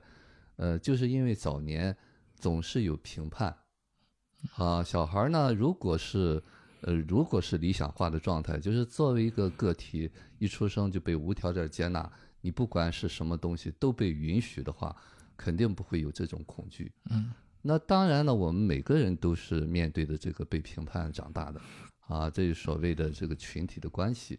啊，当然所有的人我们都是这么代代相传的，都是有恐惧的。所以说呢，总是要合群嘛，啊，刚才你说的这个个体和这个群体这个关系，嗯，什么叫合群呢？就是小孩嘎起火来才能抵挡一个成人。我猜可能每一个 小孩的幼年间都听过父母说你在幼儿园要合群啊，对，反正我是被这么说过。对，就是你标新立异或者你独立自主啊，你能彰显你个性。是需要很大勇气的，嗯，这也是我理解这个为什么阿雷娜回来的时候，就那个镜头，就是别人其实是第一个牙医的妻子跟他说你好，啊，他们在窃窃私语说，哎，他还挺勇敢的，嗯，啊，那么这个我的理解就是说，当你不不再害怕，你内在可以承担这一切发生的时候，那他就回应了一个“你好。嗯”，啊，马上很多人都说早好早好嗯，啊，然后那些人又开始给他交易，甚至那个人可以给他衣服，说你可以不用先拿钱嗯啊。那么这叫什么呢？就是说我们现实当中都是我教会了你怎么对我，嗯啊，就是我们恐惧，你越恐惧，他越看着你；你越害怕嘛，你也标新立异。嗯你没有觉得你是这个真真正正有力量，我可以展示这个东西。嗯当然要做到那一点是很难很难的。所以现实当中呢，总是会有一些诋毁啊、窃窃私语啊，这就是我们现实当中作为一个人的一个很悲哀的地方。嗯啊，所以你要真真正正勇敢的去敢去展示自己，因为你没有什么可羞耻的，你就是不同嘛。嗯，但是呢，在群体眼里边，你怎么可以标新立异呢？美丽就变成了一种罪。对嗯，就你独特就是一种罪过嗯啊，就是你和我们不一样啊，你怎么穿成那样的衣服？你怎么不和我们打招呼？啊，这就是变成了一种错误啊。当然，为什么是错误呢？就是我们都集体害怕。嗯啊，集体的恐惧，所以说我们只能嘎帮结伙嗯啊。你突然出来以后，你就成了众矢之的了嗯啊。当然，如果我们有力量的话，你众矢之的也伤伤不到我嗯啊。这就是我们成长的话题。我记我前天还在这讲啊，就是我我有学员就说，我们成年人受伤都是要为这个受伤买单的。啊，就是你在期待别人认同你，你在期待别人呃表扬你，啊，你你不希望别人这样对你，那你就受伤了，啊，你接受了这个群体就是这样，就可以诋毁你，就可以对你怎么样，那你就不会受伤，啊，当然做到这一点是很难的，但是呢，给了我们一个机会，啊，就是当你觉得受伤了，你是一个受伤者的时候，你先要看看你的位置摆在哪。嗯，就是做其实是挺难的，但是呢，就是当有这种事情袭来的时候，我们至少呃通通过我们的呃电影或者说我们这小小的节目，我们有提供了一种新的思考的角度吧。呃对我们可以去看到这些事情。对，我觉得你起码你知道你有机会嗯啊，不然的话呢，你整天在怨天尤人啊，因为这个社会你改变不了，你不可能让所有的人都会去认同你啊，这个社会就是这样的，就是会标新立异啊或者怎么样，就会另眼看待你。嗯，你是不是会让那个就像那个蚂蚁一样？当然，那个蚂蚁是不自知的嘛。嗯啊，如果我们人看到了有一个焦灼点的话，我是不是可以逃离开？我是不是可以找另外的方式去躲避它，嗯或者是应对它？嗯啊，当然，我们人作为一个很弱小的一个部分的时候，我们看不到这些啊危险了或者什么，所以说我就变成了那个任人宰割的一部分。嗯，啊说到这点儿，我突然想起来，如果蚂蚁走开的话，我相信那个焦点可能继续照着它。但是如果那个楚门不走开的话，头顶上那个雨 会浇他一辈子。对，让我想突然想起了楚门这个人。对，嗯其实蚂蚁不一定能够摆脱这个被啄死的命运，嗯但是呢，它起码知道它怎么死的。嗯，没错，我我非常赞同这句话。就是如果你最终决定，最终你发现那个头顶上那个雨或者是那个那个焦点，你就是摆脱不了，那就是你要冥冥冥之中给你给你安排的一个一段人生旅程。对嗯，我们其实每个人身上都会有这种事情发生，对嗯、只是就是我们期望的太多了。是嗯你是不是坦然的死去？嗯嗯啊，当然，我们现实当中呢，往往就会讲，哎呀，不公平或者什么东西。对，就是不公平。我但我们在我们都都会觉得对，这个这个东西对到我头上太不公平。是，嗯啊，当然这个不公平是应该的，因为嗯现实当中就是不公平的。那就是谁都有公不公平。对，如果我们期待是公平的，那你就太幼稚了嗯啊！因为这个社会上没有办法啊做到公平，因为就是这一群群体，大家都是恐惧的，啊，都是担忧的，都是聚堆儿的，啊，所以这里头没有公平可言。说到这儿，我想起以前我有个朋友跟我说一件事儿，他说他公司里面有一个明星一般的同事，总是可以为所欲为，然后领导也从来觉得，然后我就问这个人业务做得怎么样，他说业务做得好，然后他说他怎么能活得这么潇洒，就是业务做得还好，然后然后还这么呃嗯在群体里面还这么受欢迎，像一颗明星一样，就这样，就是。我我我这次在看完这个电影，就想起我这个朋友跟我说的这番话，就是玛丽娜好像就像她那个明星同事一样，呃，但是呢，就是我也知道，就是另外一些朋友在跟我说，说他们能走到今天这一步，其实也背后付出了很大努力努力，但是别人总是看到他们光鲜的一面，嗯、觉得他们就是就是靠自己特殊的能力，或者说背后里面搞一些什么交易走到了这一步，但是实际上他们都是很多人都是付出，就是你付出才会有收获嘛。嗯，我有有时候我在想，我们如如何就是芸芸众生的，我们如何能避免像这些小镇的人一样犯这种错误？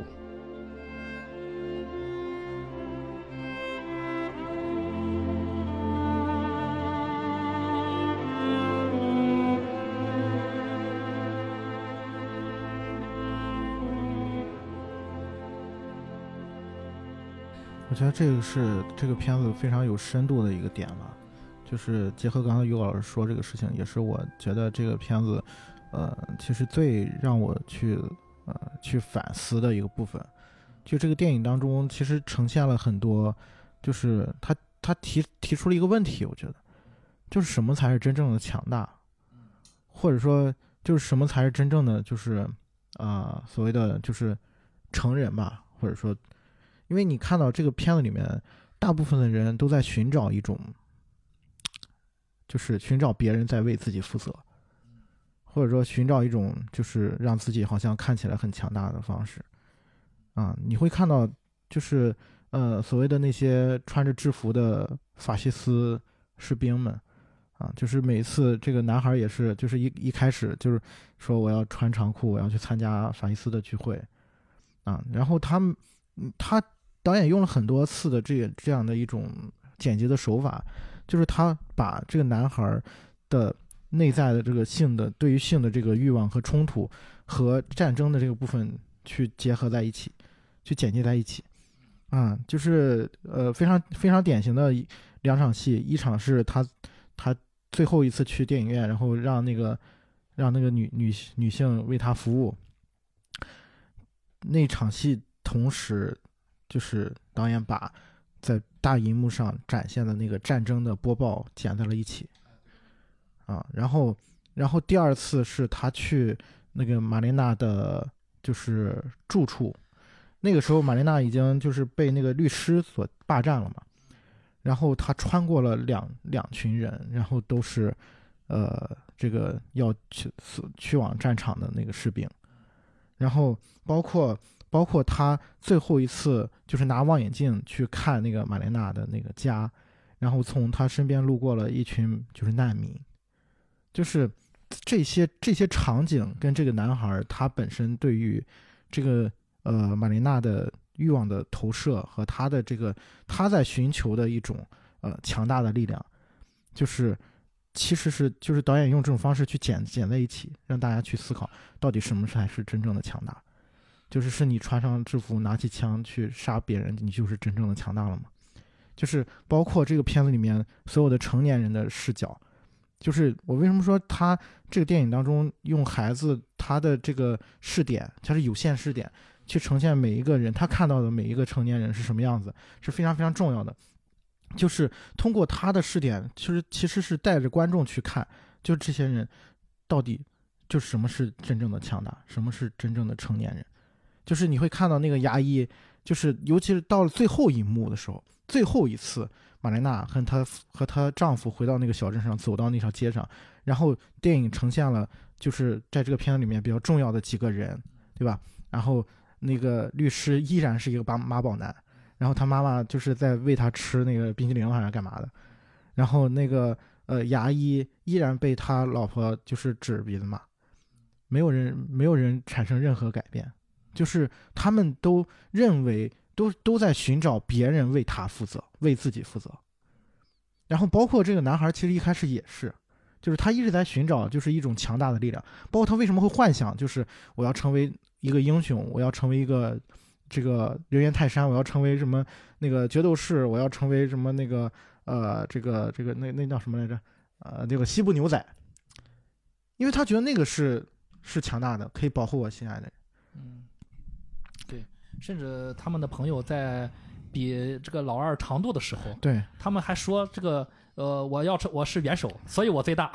对，这个逻辑啊，已经说得很清楚了。对，然后包括就是，其实这在上升的一个角度，就这个国家而言，就什么才是真正的强大？就这个国家都在寻求别人来解，就是解救他。嗯就是导演用了一个非常非常讽刺的镜头，就是呃一开始的时候就是有一条暗线嘛，我说他父亲一直在关注这个这个事情嘛，啊，就是呃墨索里尼什么时候倒台，嗯。然后那个他儿子穿上长裤的前一前一秒钟是他父亲在广播里面听到了盟军登陆了嗯。啊，就是登陆诺曼底了嗯，然后觉得自己的救星来了嗯，然后美军这个轰炸嗯，然后把那个马莲娜的父亲炸死了，然后这个进就是美军进驻到这个小镇上，下一下一场戏是什么？马莲娜被小镇的居民群殴虐待。嗯就是他，你在你在你在等待，就是这个男孩儿从从一开始的，就是呃寄托于他的那个长裤，寄托于墨索里尼，然后最后寄托于美军，寄托于那个他那个雕像，发现就是这个所谓的这些美军也不可能拯救，也帮他来拯救这个是吧？也不是他就是能为他负责的那些人，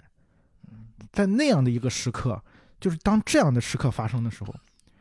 她才最终选择了我给她丈夫写一封信，嗯，然后署上我自己的名字。对，那是一个很重要的抉择吧啊，那也对是很重要的一个转折点。直到最后一刻，她才终于明白，只有我自己能为自己负责。对对对，没错。什么才是真正的强大？嗯就是我觉得这个是这个片子里面非常非常重要，而且就是就是让我去思考很久的一个一个事情。嗯，就是我觉得，甚至我觉得，就是在这个片子结束的时候，其实导演是，呃，从从大的层面，他是有一些悲观的，因为他呈现的是这个小镇一还是一样的，就所有的人一样的。嗯。但是另外一个层面，他给了一个出口，就是我们的小男主，嗯，他觉醒了。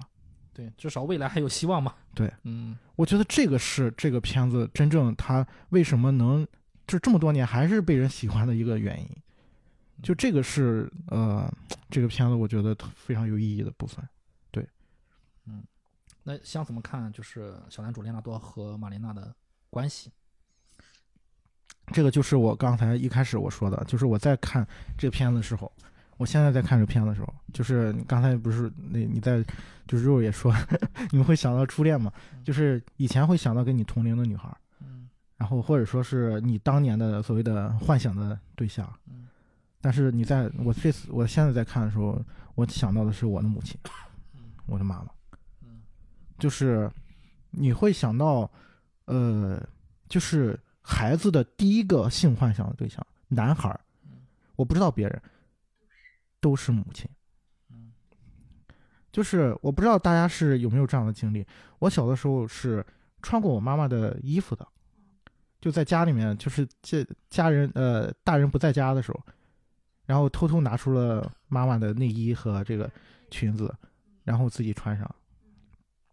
就是你很难，你现在回想那个场景，你很难想象那是一个什么样的心理在，就是可能很复杂。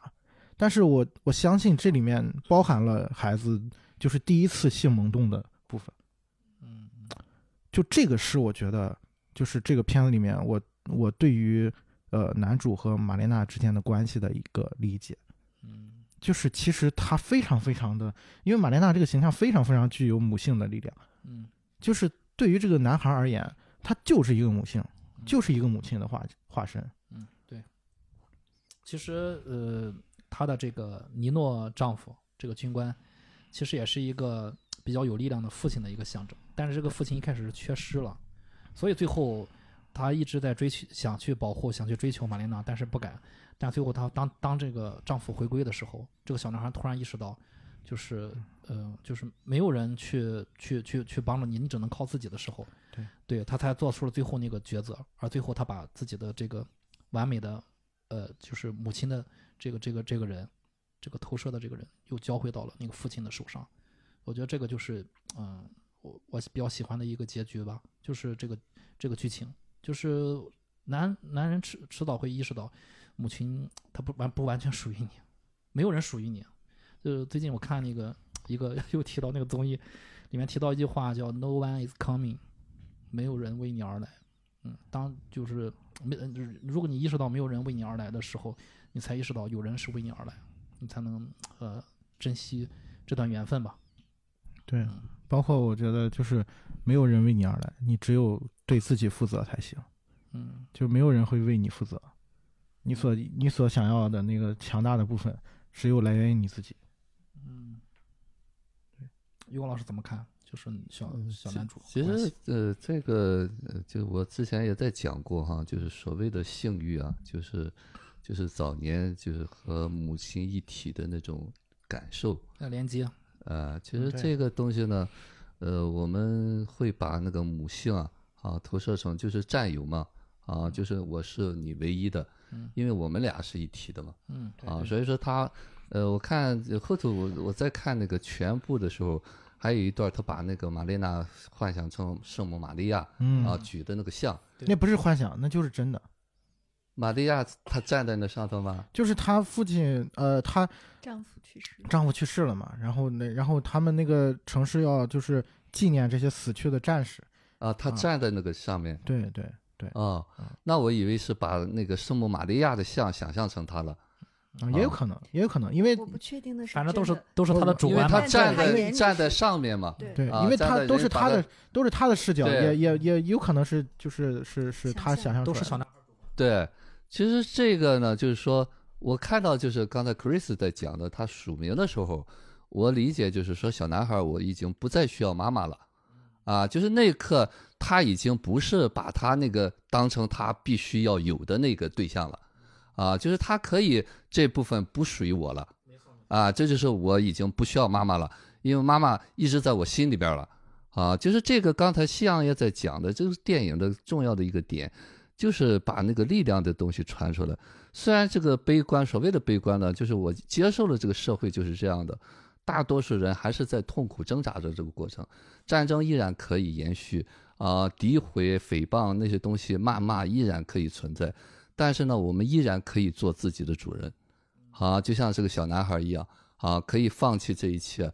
可以不再回头去看那些东西，可以允许内在有这一段儿。啊，就是我接受了我曾经有过弱的东西，我可以放下这一切，走我自己的路啊。包括玛莲娜回头，可以勇敢的和那些人面对这些东西，接受我曾经有过那段经历。但是呢，我依然可以在这个小镇上自然的生活，啊，因为我们每天你要躲，你躲到哪去？啊，到处都是这些人，到处都是有些恐惧啊。你在这个堆儿里边，你害怕，你到那个堆儿里还是一样。好，重要的不是外在的敌人，是你内在的恐惧。啊，当你处在一个小的状态里面，你会看到所有的人都是针对你的。好，所以说这才是这个，我觉得这个片子的呃伟大之处所所在，就像他最后总结的那段话一样。啊，就是我们总是要长大，但是呢，我们允许我们小的时候有过性幻想，有过很很主观的一些占有的那种东西啊，包括那个小孩做的那些很很幼稚的那些行为，就是这个我喜欢这个电影，就是喜欢的，他这个整个把人的这个过程当中展示出来，我们都是从小的时候从那个无助、从期待啊、从盼望那个过程当中过来的，但是最终我们长大了。啊，这才是这个电影的魅力。啊，如果说我们最后还是和那些一样的话，那真是太悲观了。啊，就战争也好，其实所谓的战争就是那种无能的延续吧。啊，他必须通过暴力，通过占有啊，发动战争才能够让自己能够觉得有力量一点。啊，所以说他会用这个作为一种背景啊。那么我我喜欢他，就是说那个战争好像和那老百姓很远一样，啊，虽然那个也鼓动有个什么，但是他生活还是在那延续着，啊，呃，老百姓该嫉妒嫉妒，该诋毁诋毁，啊，并没有说因为战争惶惶不可终日，啊，就是这个人性的这些东西，恐惧的东西无时无刻不在，啊，如果你想幻想的这些东西都接纳你了，那你你只能活在空间当中，啊，真空当中。所以说，我们要看到啊，现实当中、生活当中就是充满着这些东西。我是不是在等待那些东西都过去了，我才能活？啊，到那时候你已经没有机会了，你已经失去生命了。啊，所以就在这个现实当中，你是不是接受了现实就是这样的？你依然可以面对每天的生活。啊，就像玛莲娜一样啊，带着那些羞耻，带着那些恐惧，啊，她陪伴的这个丈夫还是缺一个胳膊的。啊，但是呢，生活还是这样，那个包可以装满了要吃的东西，啊，我依然可以过日子，啊，哪怕散了，啊，所以小孩呢，那个那个那个镜头最后也是意味深长的，啊，那个小孩不再是，然后还会说了一句很成人的话，啊，其好像是祝福他，啊，一切顺利还是什么都，对对对对对。啊，他敢把这个话说出来了，就不是早年那个幻想着这个东西我拥有你的那种感觉了，啊，所以说这个电影有力量就有力量在这个地方，啊，最后完全是导演看到那些东西展示出来了，嗯，就是我比较喜欢就是他这个结尾这这句话，是因为他和女神的，还就是在女神这儿看来没有开始就结束了，但是嗯，没有开始的这段。呃，情愫暗恋，呃，结束的时候就是用了一个这么平淡但是又有力量的一句话，就是其实回想起来，我个人经历，我和我的初恋分手之后，有段时间我也走不出来，直到多年之后，我最后能走出来的时候，其实我也跟他说过祝福的话，那个祝福的话非常短，就像就像发生在这个电影的结尾是一样，非常非常的短，以至于呃，我的初恋女友，我猜啊。她没有意识到我在说什么，呃，可能她以为就是我，我就是随口一说了，啊，因为我说的很短，也说的很普通，我说的就是就类似于就是祝你幸福，祝你好运嘛，就这种这种话，嗯，我相信就是呃，那那可能就是我我对自己的一段一段嗯，怎么说呢，一段告白吧，然后就就像最后呃他的那个独白一样。就是有的时候我逃离了一切，但是我发现那个人就永远刻在了我的心里面。但是，呃，就就是当我往前走的时候，我唯一能做的就是衷心的祝福他，没有别的。其实这个话不是说给别人听的，啊，就是我们自己可以告别了，啊，就是当你说说给你女友的时候，你已经接受这段可以结束了，啊，就像我们告诉自己，我可以不需要妈妈，依然可以独立活了一样。啊，就是我们真真正正的成长，是你内在的成长，并不是外在这个人告诉你什么。啊，你内在整合好了以后，你就不需要再靠别人才能活下来。啊，你依然就当然那个那个他在说，永远在他心里边，那就像母亲一样。我经常说，内化的爱的充足，他在远在天边，他也不会恐惧，因为他知道妈妈一直在心里面。啊，所以我们早年这个如果是有些缺失的话。那么我们需要自己去整合它，啊，不是说，呃，可能很多的观众听众啊，就是他的母亲可能已经没有了，啊，但是呢，你内在如果你真的成长了，你就和早年的小小的部分告别了，啊，那么只有小的部分才需要妈妈。啊，因为你没有妈妈你就活不了嘛，啊，所以说，就刚才我们在讲的时候，我们在依靠别人。是因为我们处在那个很弱的状态里面，只是说我们意识不到我当下的能力，啊，而且现在很多的人其实他本身已经很优秀了，但是呢，他处在那个年龄状态的时候，那个脑袋里边总是回想着一个你还不够好，你还没有能力的一个声音，所以说呢，他是不能看到他所有的当下的能力，啊，所以这是这才是我们现实当中很痛苦的一个点。啊，并不是我没有能力，是我看不到我的能力。对，其实，呃，说到底，我们从身体、从年龄上来说，我们都是成年人。当我们在靠经济立足于社会之后，其实我们有能力干任何事情。对，真的，真的，我们有能力干任何事情。但是为什么我们有的时候觉得并不是这样呢？嗯，这可能真的需要就是大家各自回去自己思考了。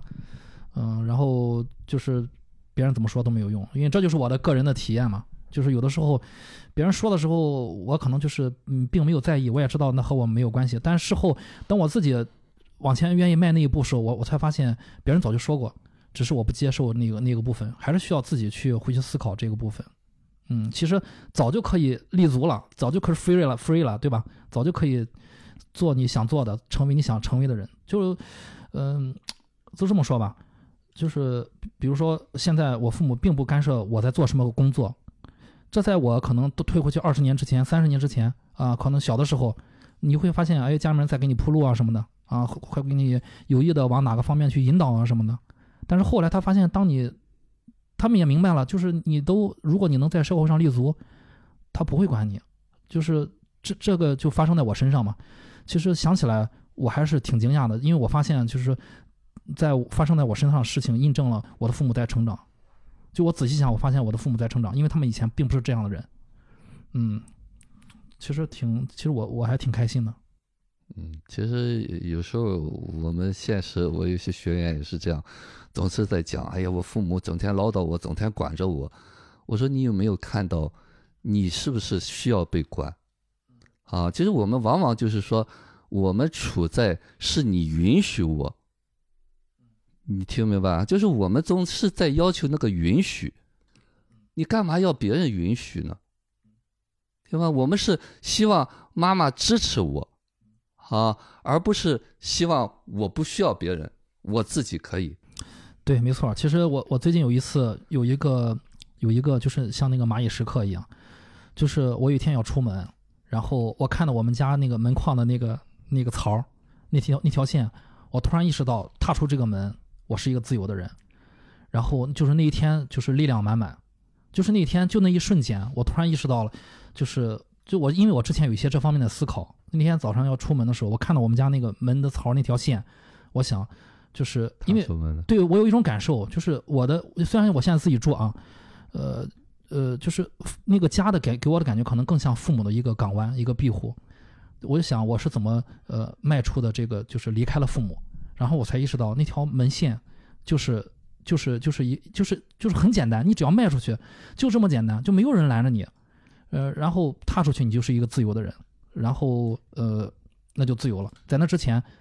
呃，我相信啊，如呃这么我这么说起来，可能好像很简单，但实际上我我也经历了很长时间的一个成长，嗯，确实也是不是那么简单啊。但是是呃那一瞬间，我才我我感觉到很简单。就是如果如果大家想想一想，我今天踏出这个门，我能不能为自己这今天的这一天负责？我太能了。嗯嗯没有人没有没有人帮助是没有问没有问题的。就是我为我自己负责，我的情绪负责，嗯，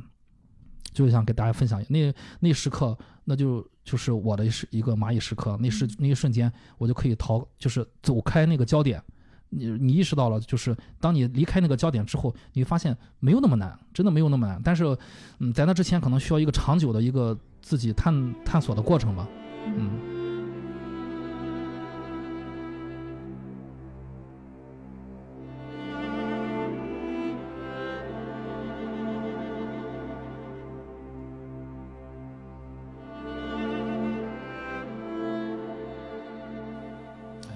太远了，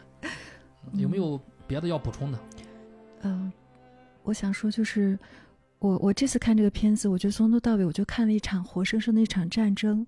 就是呃叫什么“匹夫无罪，怀璧其罪”。就是她其实除了美丽，她什么都没有。但是她美美丽本来是没有，她没有利用这个，也没有伤害任何人。但是她一开始有父亲有老公的庇护，她可以不受别人的伤害，只是被人眼馋啊，只是这样。但是她这些一没有了之后，她不是不想自食其力。她说那个市场上的女人都不卖东西给她，男人也不卖东西给她，所以男人才可以交换她的身体，就是用一点食物就可以换她的身体。她其实是。他确实没有别的力量了，因为在那个就是意大利，应该是男权特别严重的，女性是没有任何地位的，所以他的父亲就可以弃他而去，就我全当是没生你。但如果是男孩，可能就不一样，就是所以说，其实就跟比如说你是犹太人，你可能就要被屠杀一样。他没有罪过，但是他他不是什么有没有力量的问题了。我觉得在战争和瘟疫面前，人性是全部欲望都是被放大的。这些丑恶都是放大的，你这个个人其实是就跟一开始那个人如蝼蚁是一样的，所以这个电影在我看来是一个理想化破灭、接受现实从而成长的故事。我是觉得他和那个小男孩都是理想化破灭。他一开始为什么把自己打扮的这么美？因为他不觉得我的美是错误。那他最后为什么要剪了头发？他知道这个美是他唯一的武器，他可以生存。最后他为什么又穿上那种那么朴素的衣服？因为他终于认清楚了这个事实，就是他的美是一种罪过，他为这个罪过而承担了他不需要承担的东西。那我觉得那个小男孩，他的转变是什么时候开始？是看到。他他的女生被人殴打，而自己一生呼喊都发不出来，更不要说冲上去帮忙，完全没有。我觉得在那个时候，他的心是看到自己跟别人一样的猥琐或者一样的无力吧，就是一样的无力，他也就能理解别人为什么要去发动战争，为什么要去伤害这个人，所以他后来就把那个照片给扔到海里了。呃，唱片扔到海里了。我觉得就是跟我自己的理想和我理想中的自己告别了。我幻想我是他的骑士，我能保护他，我什么都不是。就是那个嗯幻想的部分破灭了。我觉得就是理想化破灭，所以她做的这件事情，就是她唯一帮助她，就是给她的丈夫一个她觉得更有能力也真正爱她的人，告诉她指她一条路，就是说他意识到自己是卑微的、无能的，嗯、包括后面这个一年之后，这个呃女主回来，然后变得苍老，变得什么，然后这个小男孩去帮她捡橘子以后说了唯一一句话，就是什么祝你好运，呃。马呃，他叫什么？我又忘了。玛丽玛丽娜女士，对对，其实我觉得那个时候就是我，我呃，我对你的爱恋已经消失了。他说我要逃离所有的纯真，所有的迷恋，所有的什么。其实我觉得，你可以说他是成长了，但在我看来，就是呃，他接受了理想化破灭，他接受了人性在呃被急剧放大的时候是这么的丑恶，他接受了自己跟所有人都一样，所以就是这就是某种意义上所谓的成长。就是这个战争真实的发生在这个女人的身上，可能周围的人并没有感觉到，因为她并没有被怎么怎么样，但是她身上经历的就是完整的一个战争是怎么发生的，她怎么变成牺牲品，她又怎么活下来，她又怎么接受了现实的，接受了人性的。其实，其实从这个点上，我为什么一直说玛丽娜她，呃，就是某种层面上，我觉得她指代了嗯这个国家、对这个，国土嗯。啊，这个意大利这个地方，嗯，其实也是很像很像的。从这个点嗯。上，就是所有的人都在都可以在这片土地上任肆意的践踏，就是嗯我可以干因为它不强，情他不够强。对，嗯，就是所以其实为什么这也是呃从另外一个层面去侧面去写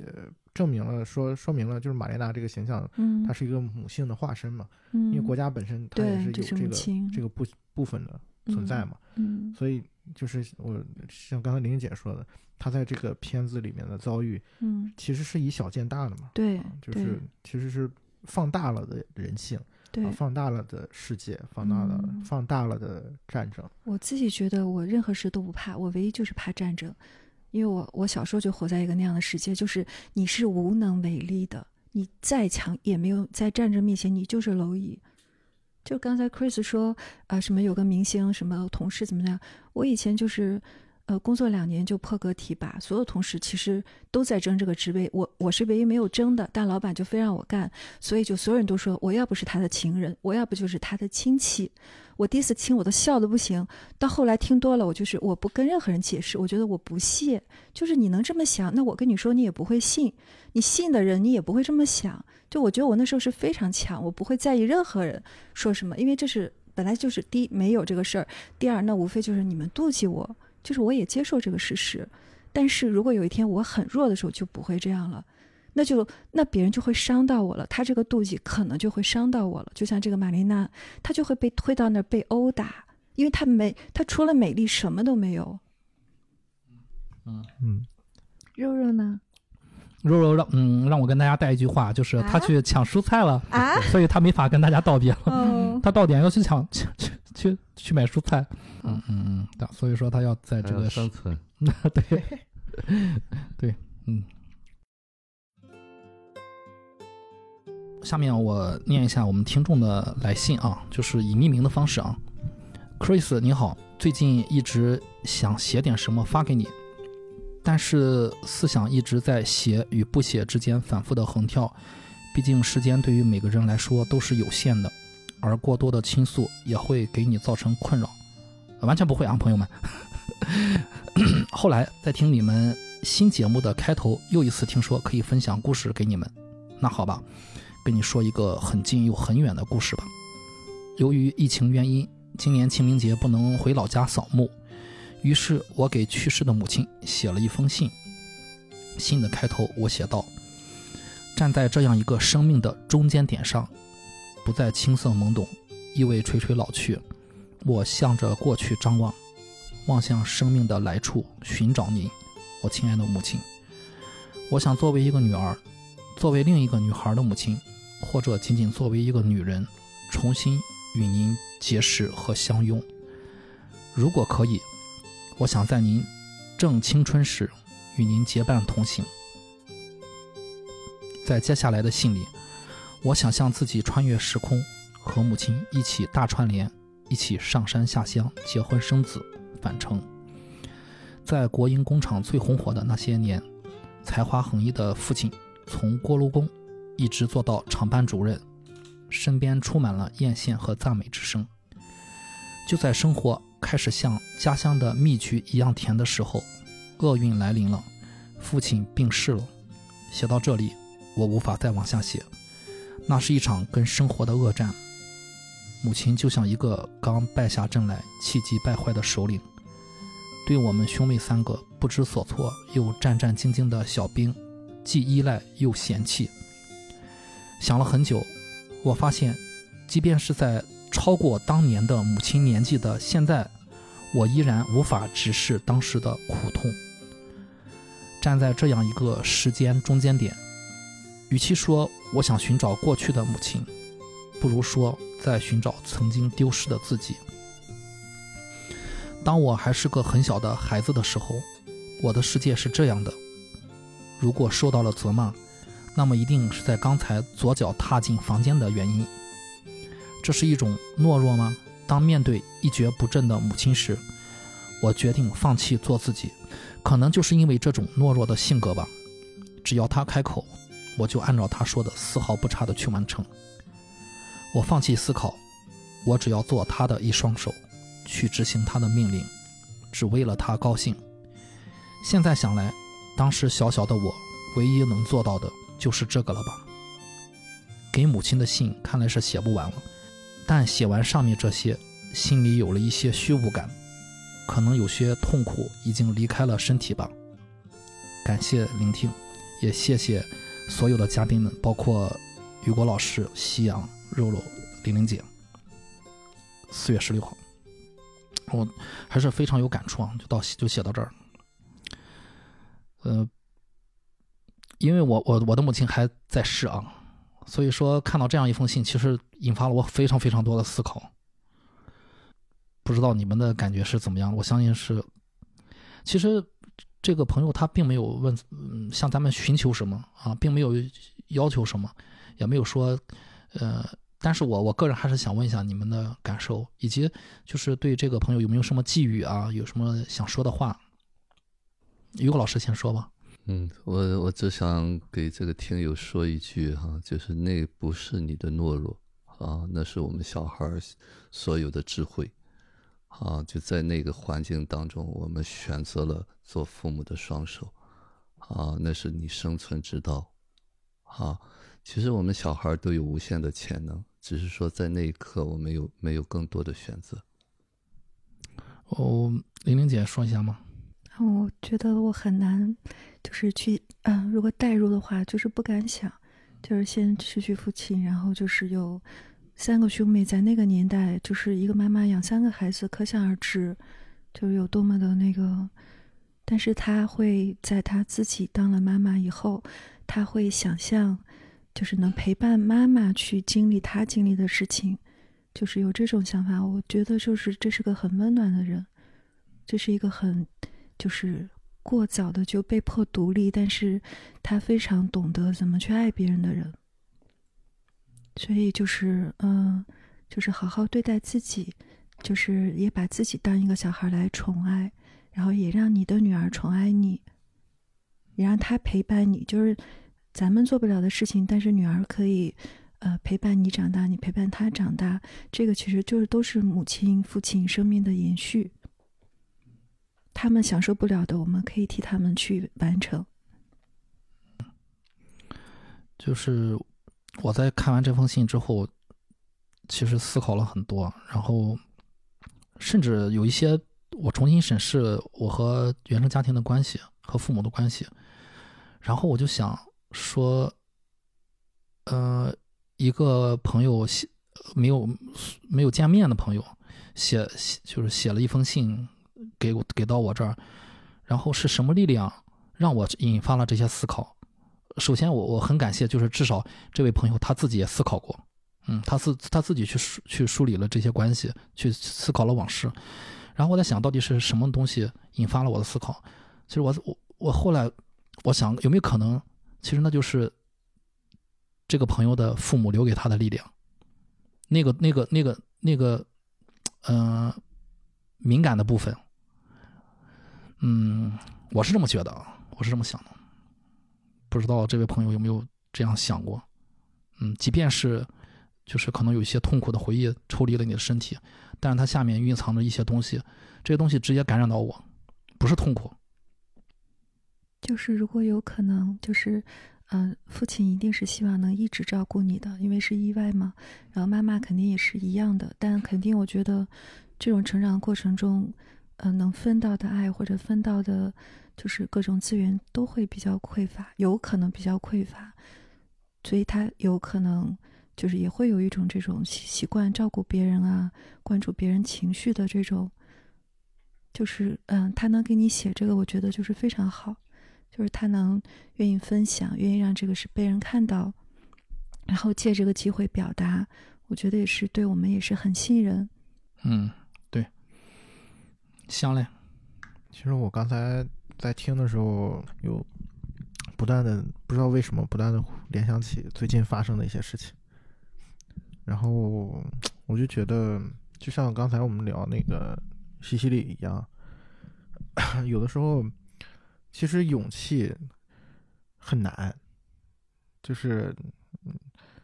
当尤其是当你面对一些嗯。就是你自己没有办法控制，或者说你做不到的一些事情的时候，你只有去面对的时候，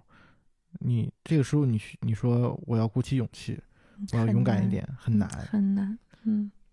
所以我其实挺嗯，每次看到这样的事情，嗯听到这样的事情，对，呃，听到这样的故事，都会觉得很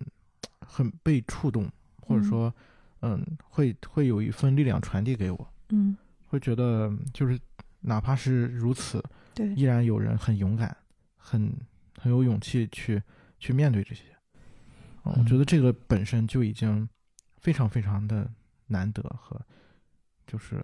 呃珍贵了。你知道，就是当真正巨大的苦难到来的时候，没有人会抱怨，因为没有时间抱怨，没有心情抱怨。嗯，能抱怨的时候是很幸福的。对嗯我们我们总是就是就是因为我想起西西里那个电影，嗯我们大部分时间都在希望有人能帮我负责，能嗯，替我负责，能替我扛下所有。然后结果发现，你如果不是自己的话，没有人会会会做到这件事情。嗯，就是如果你自己不强大，没有任何人能帮你。嗯好吧，就那就这样。嗯，OK，我们路上见，拜拜了，朋友们。嗯，拜拜拜。